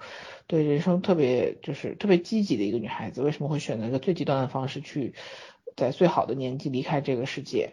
我觉得这个就是虽然它中间有很多问题，但是我因为我看到第七集了嘛，我觉得它慢慢推开的展示还是还是蛮好的。唯一的问题就是在于它连贯性确实比较差。然后呢，她那个姐姐就是看上去是那种很怎么讲？嗯，大家很羡慕的就北漂混出来那种女强人的角色，但是其实她生活里面很多不如意，而且，呃，我我真的挺真实体会，就是那个她跟她妈回去吵架那一段，我当时看那集的时候，在我就写了一句，很多年前我一个朋友就跟我讲，说是到不了的远方和回不去的家乡嘛，嗯，因为他当时的现实问题就是他本身大学毕业以后，他在深圳工作了大概有快十年时间。然后呢？但是中间就一直单身。然后他父母就是他是在一个湖湖就湖北的一个小城市，嗯，然后就是他父母一直在跟他沟通这个问题，反正就是冲突很激烈嘛。然后最后有一年的时候，他就跟我讲，他说他要回老家了。我说，他说其实我他说我最大的担心并不是说别的，并不是什么薪酬啊或者怎么样，他说我担心我回不去了。我今天看那个角色的时候，我就想起他，但但是他现在已经回去了，也也生活的蛮平顺的吧。我不知道他会不会想起来当年跟我沟通这个问题时候的那些，啊，是就是当时说话的内容。他就说，他说我我在深圳已经待了十来年，我很适应这边的这种生活方式和生活节奏了。然后回到一个当时还是中部一个小城市，到现在可能也就是个二三线城市，最多是个三线城市。然后他说，我觉得我根本就不可能去适应那种。呃，人际关系啊，然后就是每天家长里短那些事情啊什么的，嗯，他当时就是就是这个忧虑，给我讲讲了好好多次，然后我也没办法去安慰他，因为他做选择的时候是因为家里面家里家长生病了，就是父母年纪大了，他不在身边嘛，他不得不回去，嗯，反正我只能说每个人的人生路上都会有很多你想象不到的，或者你想到但是没有办法改变的问题。然后我就觉得，这个这个作为四个女主之中间唯一最怎么讲，算是就是很多北漂的女孩子会把她当成一个目标式样的人物的塑造上面，我觉得就是把她这个这个困境也写的很真实。嗯，然后那个就是比较爱慕虚荣的女孩子，就是其实挺单纯的一个女孩子，但是她确实是怎么讲，就是 虚荣心太大，对，虚荣心太大。然后，嗯，其实有一个对她很不错的男朋友，但是。他也并不太珍惜，我现在不知道后面会怎么样。男朋友也很幼稚，好吗？对，是，但是都有自己的问题，都有自己的问题，就是但是其实年轻人不就这样？对，但是对她已经是蛮好的。就是我说实话，那女孩做成这样，我要是男的，我也我早就跟她分手的问题了，真的很夸张。但是我觉得。反正怎么讲，也可能就共同成长吧，也可能是真的走走不下去就分手，我觉得都可以接受。但是跟你说，就因为咱不作，咱才没有男朋友，你知道吗？不，你送我一个这样的，我也不要，谢谢。老三，你讨厌啊！老三，你的男朋友比你作。所以说明两个人的相处模式是可以互相颠倒的，但问题在于你接不接受。我其实看的时候我就在想，是不是我年纪大了，这样男朋友我真的不想要。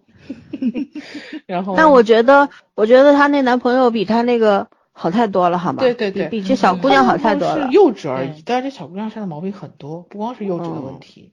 所以就是说，他给每个人物设置的都是很鲜活的。另外，你就是觉得确实身边可以有的，而不是说什么家世背景很好啊、白富美啊什么的，这里面没有这种没有这种设定。嗯，顶多就是一些职场的明争暗斗啊，我都觉得。这都是在我们合理的生活范围之内嘛，嗯，包括那个乔逸晨，然后这女孩子其实我不是前两天刚看周雨彤演的另外一部戏嘛，就是那个法医秦明，然后我吐槽到不行的一部剧，你知道吗？就是真的嗯，特别不行的一部剧，然后也是芒果 TV 出播的，但是那个里面我就觉得周雨彤演那个女警察就特别像个流氓，你知道。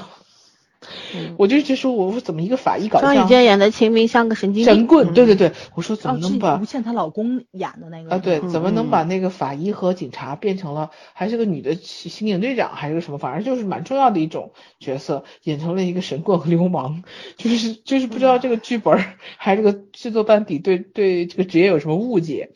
但是看来是没空改自己的小说，所以后来我看到这个角色的时候，一开始大家就说他想好看，我就说哇，周雨彤这个演技，这个造型能把这个角色演成什么样子？我是不太看好这部剧的。但是我看了之后，我发现他在这个剧里面这个角色很合适，因为他身上好像有一种自带的倔强感，就是这个女这个这个演员，我觉得他他包括那个片子里面，他也是有一点点就是这种。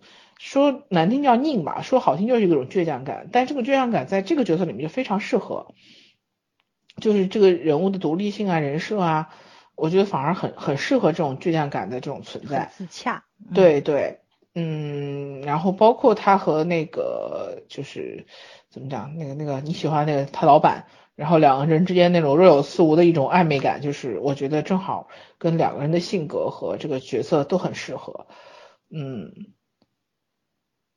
他应该是我觉得现在职场里面最常见的这种年轻人的一个状态吧，就是很努力想奋斗，然后呃，但是也不知道自己的前途在什么方向上，就是默默的这种呃，为了变得更好而去努力，对，就就我觉得细节真的蛮真实的，里面的很多细节，他如果不是这么贪心的话，就是有多大能力拍多少东西，他这个剧应该可以走得更深一点。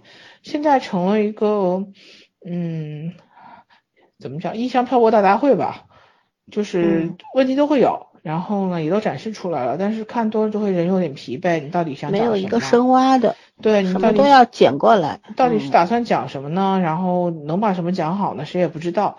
我现在最担心的问题就是它会烂尾，因为它在朝模式化的路上越走越远。嗯，如果烂尾的话，第四集其实已经往下掉了，挺那个的。其实我觉得看第一集的时候我很惊艳，我觉得，哎呦，我终于有人拍这种主题了是吗？呃，居然真的治愈。其实第一集晶晶跳楼的时候我就知道，这基本上就是抑郁症嘛，因为有有一种病就是对着所有人都会微笑，所有把自己所有痛苦都藏在心里边，就抑郁症很明显的一个表表现。然后后面就去写他为了。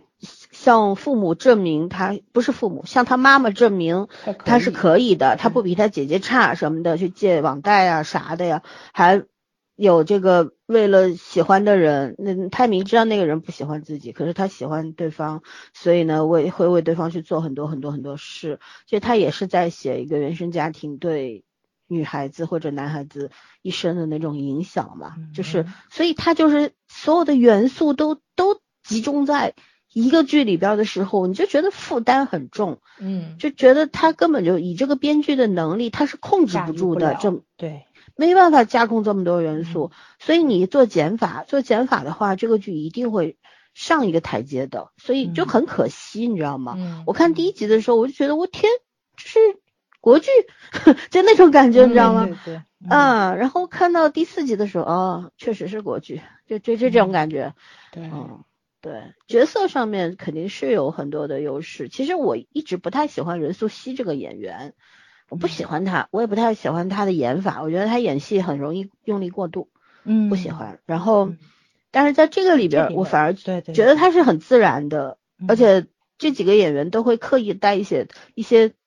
方言的口音，东北东北的那个口音，对吧？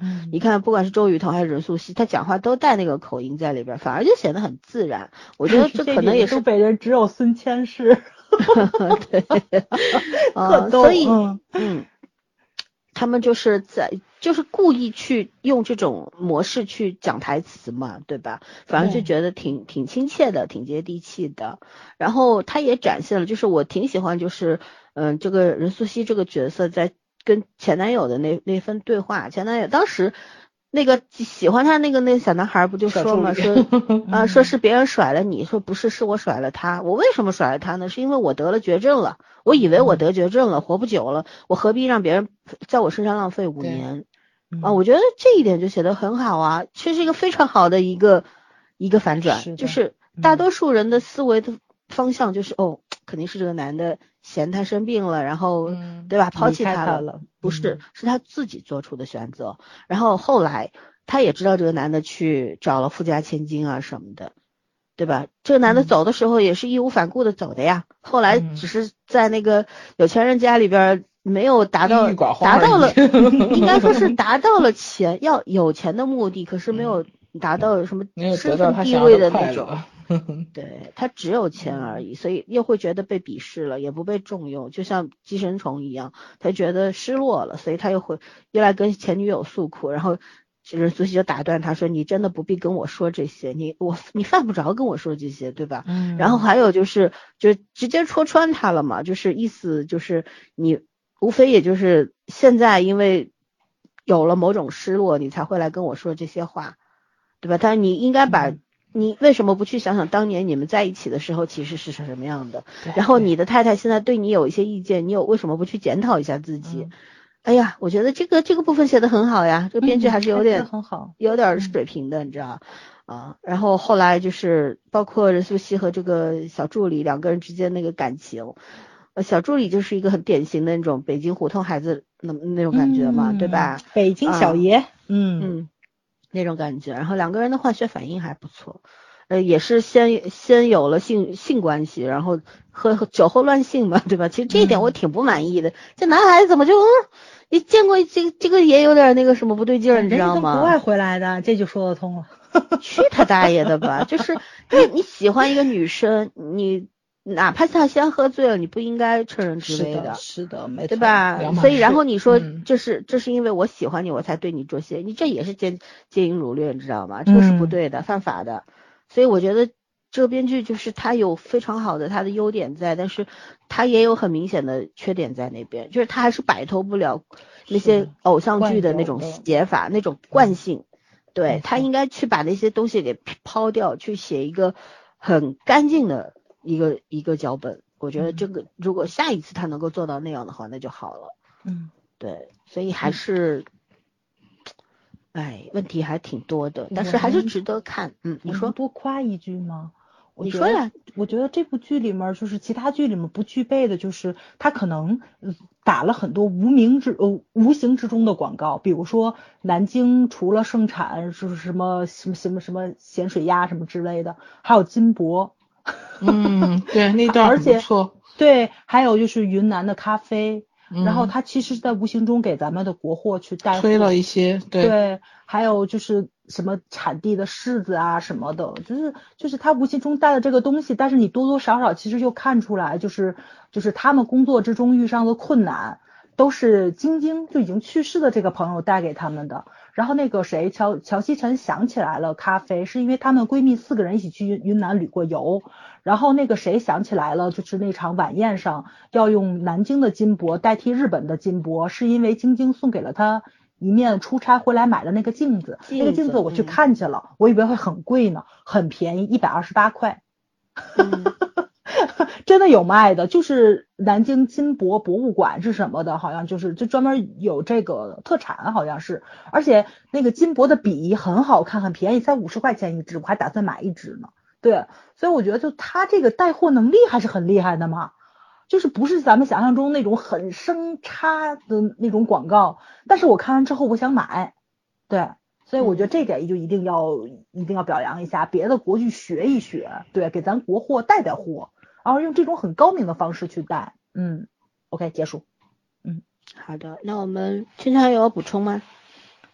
没有了吧？我觉得这一段，就就这个剧就就这样了，这个剧反正是挺挺可挺可以看一看的。最近也没有什么其他的特别惊艳的剧，这部剧算是比较优良，嗯，对，嗯，算还比较不错吧，嗯，对。好，那我们就讲这啊，行，你说，你说没事，我就觉得他他职场部分讲的也挺不错的，对，是，嗯，就反正是我觉得这两年有个像样的职场剧看一看也也也不容易，哎呀，希望保持啊，就是这样的剧越来越多之后，我们就会实现量到质的变化嘛，对吧？他唯一的问题在于这个男老板，大家不要抱幻想，职场是不存在的。嗯，国剧就是进入哎下一个阶段，是吧？嗯我们也没有办法总是去怀念上几十呃十几二十年前的国剧的嗯那个样子，因为回不来了，时代不一样了，社会的文化背景、社会环境都不一样了。样对，所以你还是去拍以前那些东西，反而是不会受欢迎的，嗯，只会有小小群体的观众喜欢，像我们这种老人家，对吧？年轻嗯人不喜欢，那么年轻人喜欢什么，就要去制作出更符合这个时代啊审美的那些剧集来了。所以我觉得，就是我们现在这个过渡期已经非常长了，这个缓冲期太长了，我们已经嗯可以进入下一个阶段了。就希望最近用早儿的话来说，咦，居然出了三部可以看的剧，嗯挺开心的，国剧进步了。那希望这个不是虚假繁荣，是真的进步了，好吗？虚假繁荣，对。进一步退三步。那我们就讲一部圈圈没有看的剧了，嗯就是我的邻居长不大。小白甜是吗？是一个也不算傻白甜，我觉得她有她很好的优势，就是一开始说的里边有三位职场女性，这三位职场女性是同一个公司的，都是三十多岁的女性。嗯。呃，其中一个是结婚了，丁克，一个是嗯。单亲妈妈，还有一个呢就是光棍儿，就是这样这样未婚女嗯青年，嗯。啊，三个人的是很好的友情，中间也去讲三个人之间的互相扶持，包括出现了一些些矛盾的时候，呃，你是如何去化解的？就化解的方式也是很女很女人能够干的那种，就嗯。是在一块儿骂一顿吃一顿嗯，就好了，就那种不会记仇，不会什么，就是翻脸翻的很快，可是和好和的也很快那种。而但是他们就是我我特别喜欢的，就是在这个三个女性身上，她们对于感情的那种都有自己的见解，包括这个嗯女主的姐弟恋，对吧？这个小奶狗不是不能这么说，小狼狗 是比她小七岁，邻居，因为他们的两对的，我给圈介绍一下这个剧情，可能嗯很多观众没有看过，就是两家的父母是世交，然后呢，孩子在肚子里的时候就是就是这个女孩子出呃 在肚子里的时候就已经定上娃娃亲了，就是说你家生女儿，我家生儿子呢就娃娃亲。结果呢，这个男孩的父母呢当时一直没有生下孩子来，然后呢导致他生下这个小男孩的时候，这女孩已经七岁了，然后嗯他俩从小就知道我们俩是有娃娃亲的。但是呢，大大人们也是开玩笑的，其实就是开玩笑的嘛。嗯然后这个男孩喜就当真了呀，他就很一直喜欢这个女孩子，从小就喜欢到大，像跟屁虫一样，天天跟着她，要保护她，要怎么样，然后一直叫她老婆老婆。但是这女孩子呢，一直在谈恋爱，一直在失恋，每次是受了伤以后呢，也是经常得到这个男孩的安慰，就是那种弟弟对姐姐的安慰。男孩心里其实也挺难受的，因为我是喜欢他的，可是他嗯只把我当弟弟看，我把他当女人看。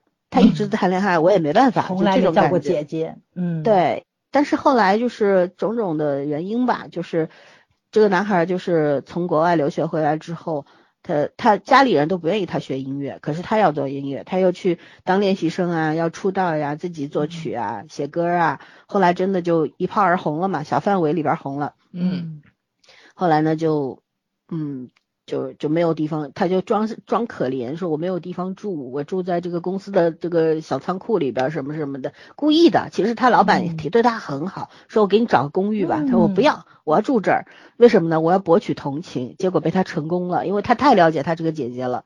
这个姐姐，他知道这个姐姐只要看到他这么惨，一定会把他弄回家去的。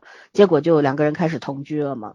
逐渐逐渐的产生了感情，那这中间也就穿插穿插了另外两个女女朋友的这个故事、感情线什么的，还有就是男孩的这个老板，这个老板也是个人物啊，我特别喜欢，哎，这个嗯。马总我超级喜欢他，就是那种就是娱乐圈潜规则，有一个女老板 看中了这个男主嘛，就意思就是我要潜他，嗯。潜他呢，我会给他很多资源，就是很明晃晃的台词。就一而是而且明示暗示了好几回。后来那个马总就跟他说呢，我我你你呢也不用那个啥，对吧？我呢知道你想干什么，但是呢，我虽然知道资源很重要，我们公司也就这么一棵摇钱树，可是我觉得就是我要尊重我的艺人，我宁可他走得慢一些，宁可他不火。他踏踏实实做实力歌手就行了，我们不需要做流量明星。哇，嗯我真的要对鼓掌，就是这种这么好的老板，娱乐圈没有吧？碰得到吗？没有吧？就那种感觉，你知道吧？哎呦，我天呐，真好，嗯。主要是咱们看了这么多的，就是娱乐圈的呃影视剧啊，或者说是综艺啊什么的，一直在讲梦想，对吧？就是汪峰那话，你的梦想是什么？但是这这部剧，一部。网络小白剧竟然讲了脚踏实地四个字的重要性，我觉得其实是给所有的粉丝，还有所有的娱乐圈的人都敲响了警钟，就是你的梦想应该安放在何处，应该安放在脚踏实地上。对，嗯，这是特别难的一件事情，但这个影片讲明白了。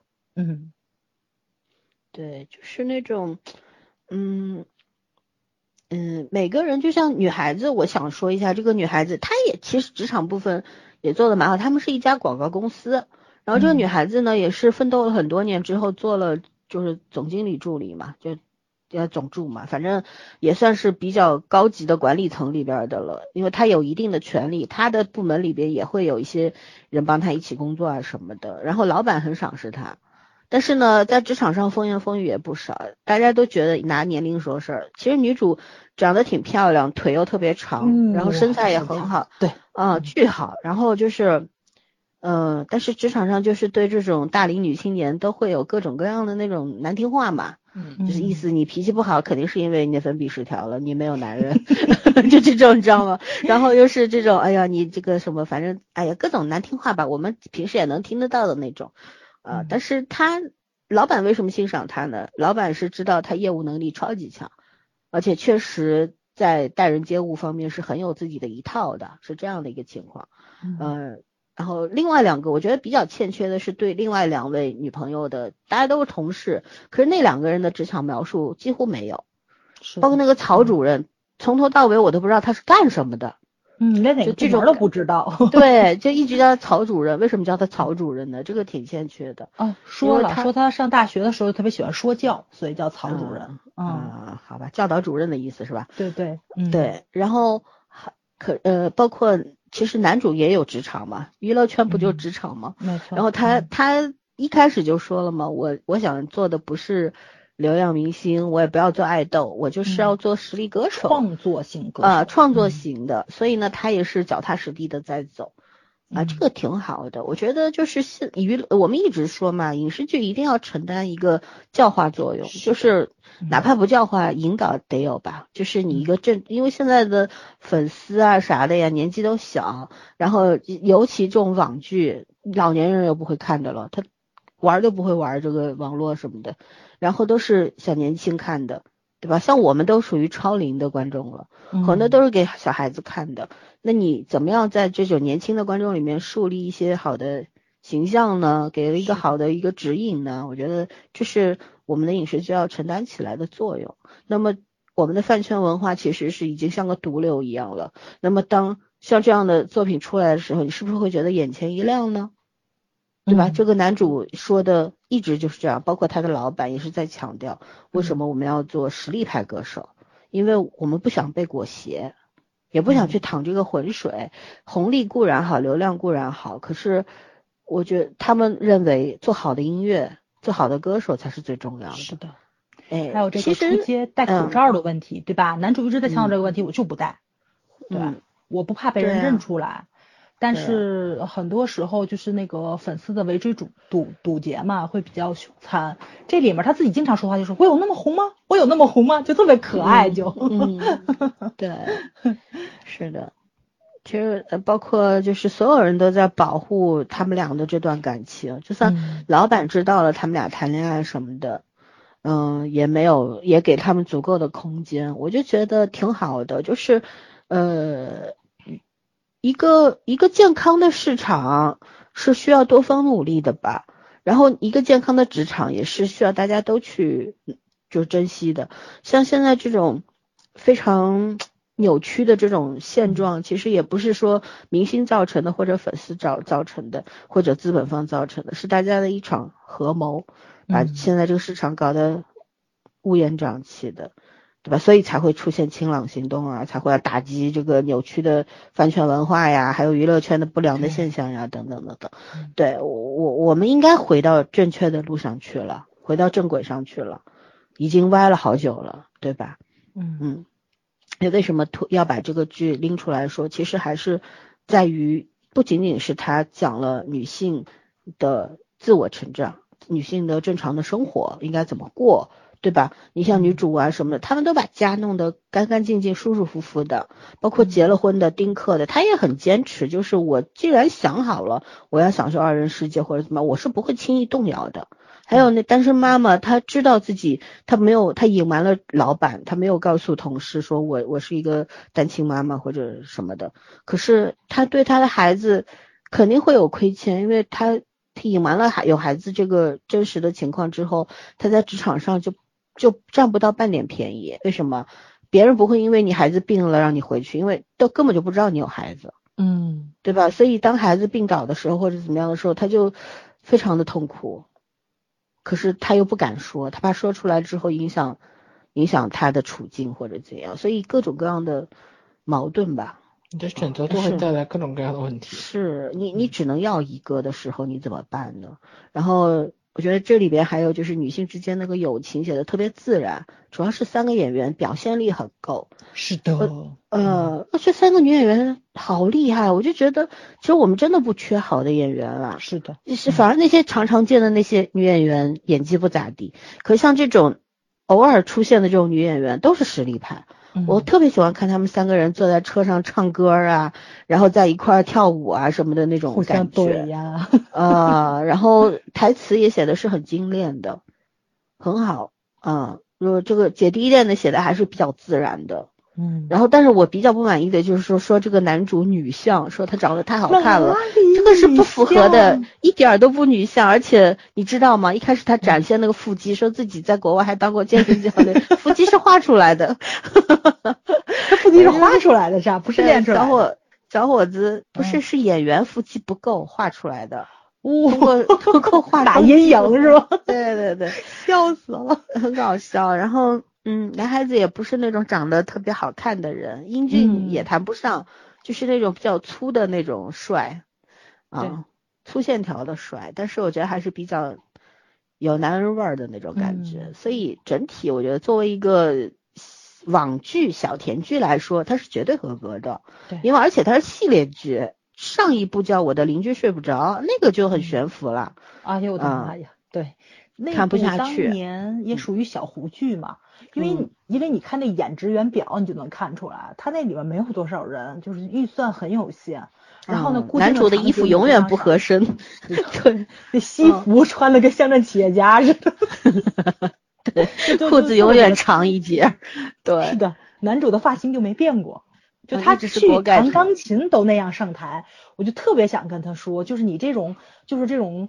睡眼惺忪的样子上台弹钢琴吧，不太可能，你知道吧？你怎么也得把那个头发给我撩起来。但是，哎呀，他他他那个就是从专业度上吧，也展现不出来男主是个钢琴家。我当时一直在吐槽嘛，他家里放着都是儿童启蒙的钢琴书，什么车尔尼呀、大唐二啊。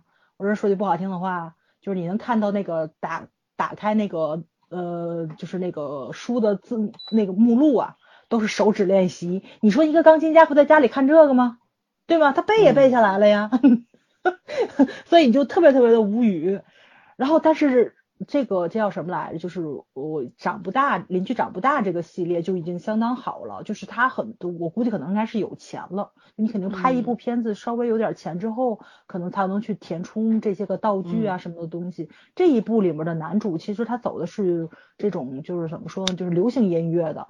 他可能需要的东西就更多一点点，但是他就填充的那个场景，就是他们那个工作室，就真的很像是一个挺专业的这么一个地方，人家是有录音棚的，包括他的那个乐器，就那杂杂物间，就真的就就就就是这德行的，就有这么多乐器，对，所以相对来说就比较正常一点，因为他作为一个创作型歌手，他是要时不时的去写曲谱的，但一钢琴家，他不是作曲家，他不会随便写，就那部片子就。就完全悬浮，从人设到剧情到那什么都很悬浮。但这个片子就相当的接地气，也很真实。我觉得就是进步太大了。就这个，嗯，制作剧本上面也好很多。对对对，所以还是可以期待一下这家公司做的系列剧的。说再过两年又出一个我的什么什么什么的时候，还是可以再嗯，对，可以再关注一下。就是他也去关注到，其实现在姐弟恋也很流行嘛，对吧？其实每个。女性那天说什么小姑娘都喜欢呃美男子，我说老阿姨也想要跟大明星谈恋爱，没有一个不想的。摸摸良心，哪个不想，对不对？只不过就是成年人善于伪装，只会说我是妈妈粉，我是姐姐粉，仅此而已，对吧？都就是年轻人就不加掩饰嘛，哥哥啊，什么男朋友啊，老公啊这种乱叫，但是其实目的都差不多，只不过都是。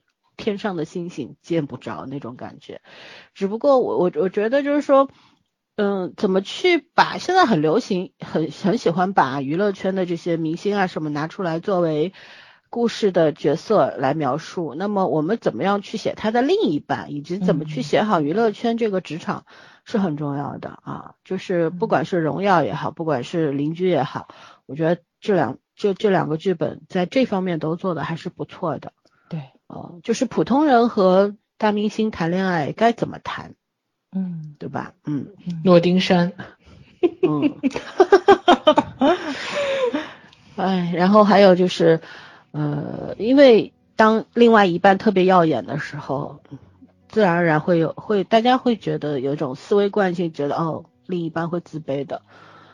我觉得如果能够写出一个大明星的自卑的时候，才是成功的。他自卑在哪儿呢？他为什么已经是闪闪发光的人了，为什么还会自卑呢？这其实就是落到了人的常态上面。每个人都有自信的时候，大量的时候也在自卑，对吧？嗯，外表或者说你现在拥有手上的一切，总是无法弥补你内心当中缺失的那一块东西的。而那一块东西是要通过你寻找到的另一半或者你身边的知己好友身上。才能看得到的，那才叫互补。所以，嗯，能把这一点核心的东西写好的话，是至关重要的啊！这说明现在我们的作者们、那个编剧们在动脑子了啊！厉害！我们还是那句话，他们不是做不到，也不是做不好，是不好好干，对吧？当他们认真起来的时候，我们就能够看到明显的进步了。所以，希望他们继续保持。能够在接下来下半年，我们还能够看到很多值得看的国剧，到时候我们再来推荐。所以这三部剧我们都推荐的，有时间的话大家可以去看一看。那还有什么要补充的吗？嗯，好，我有时间会去看一看。嗯，那没有补充的我们就结束了，拜拜，拜拜，拜拜。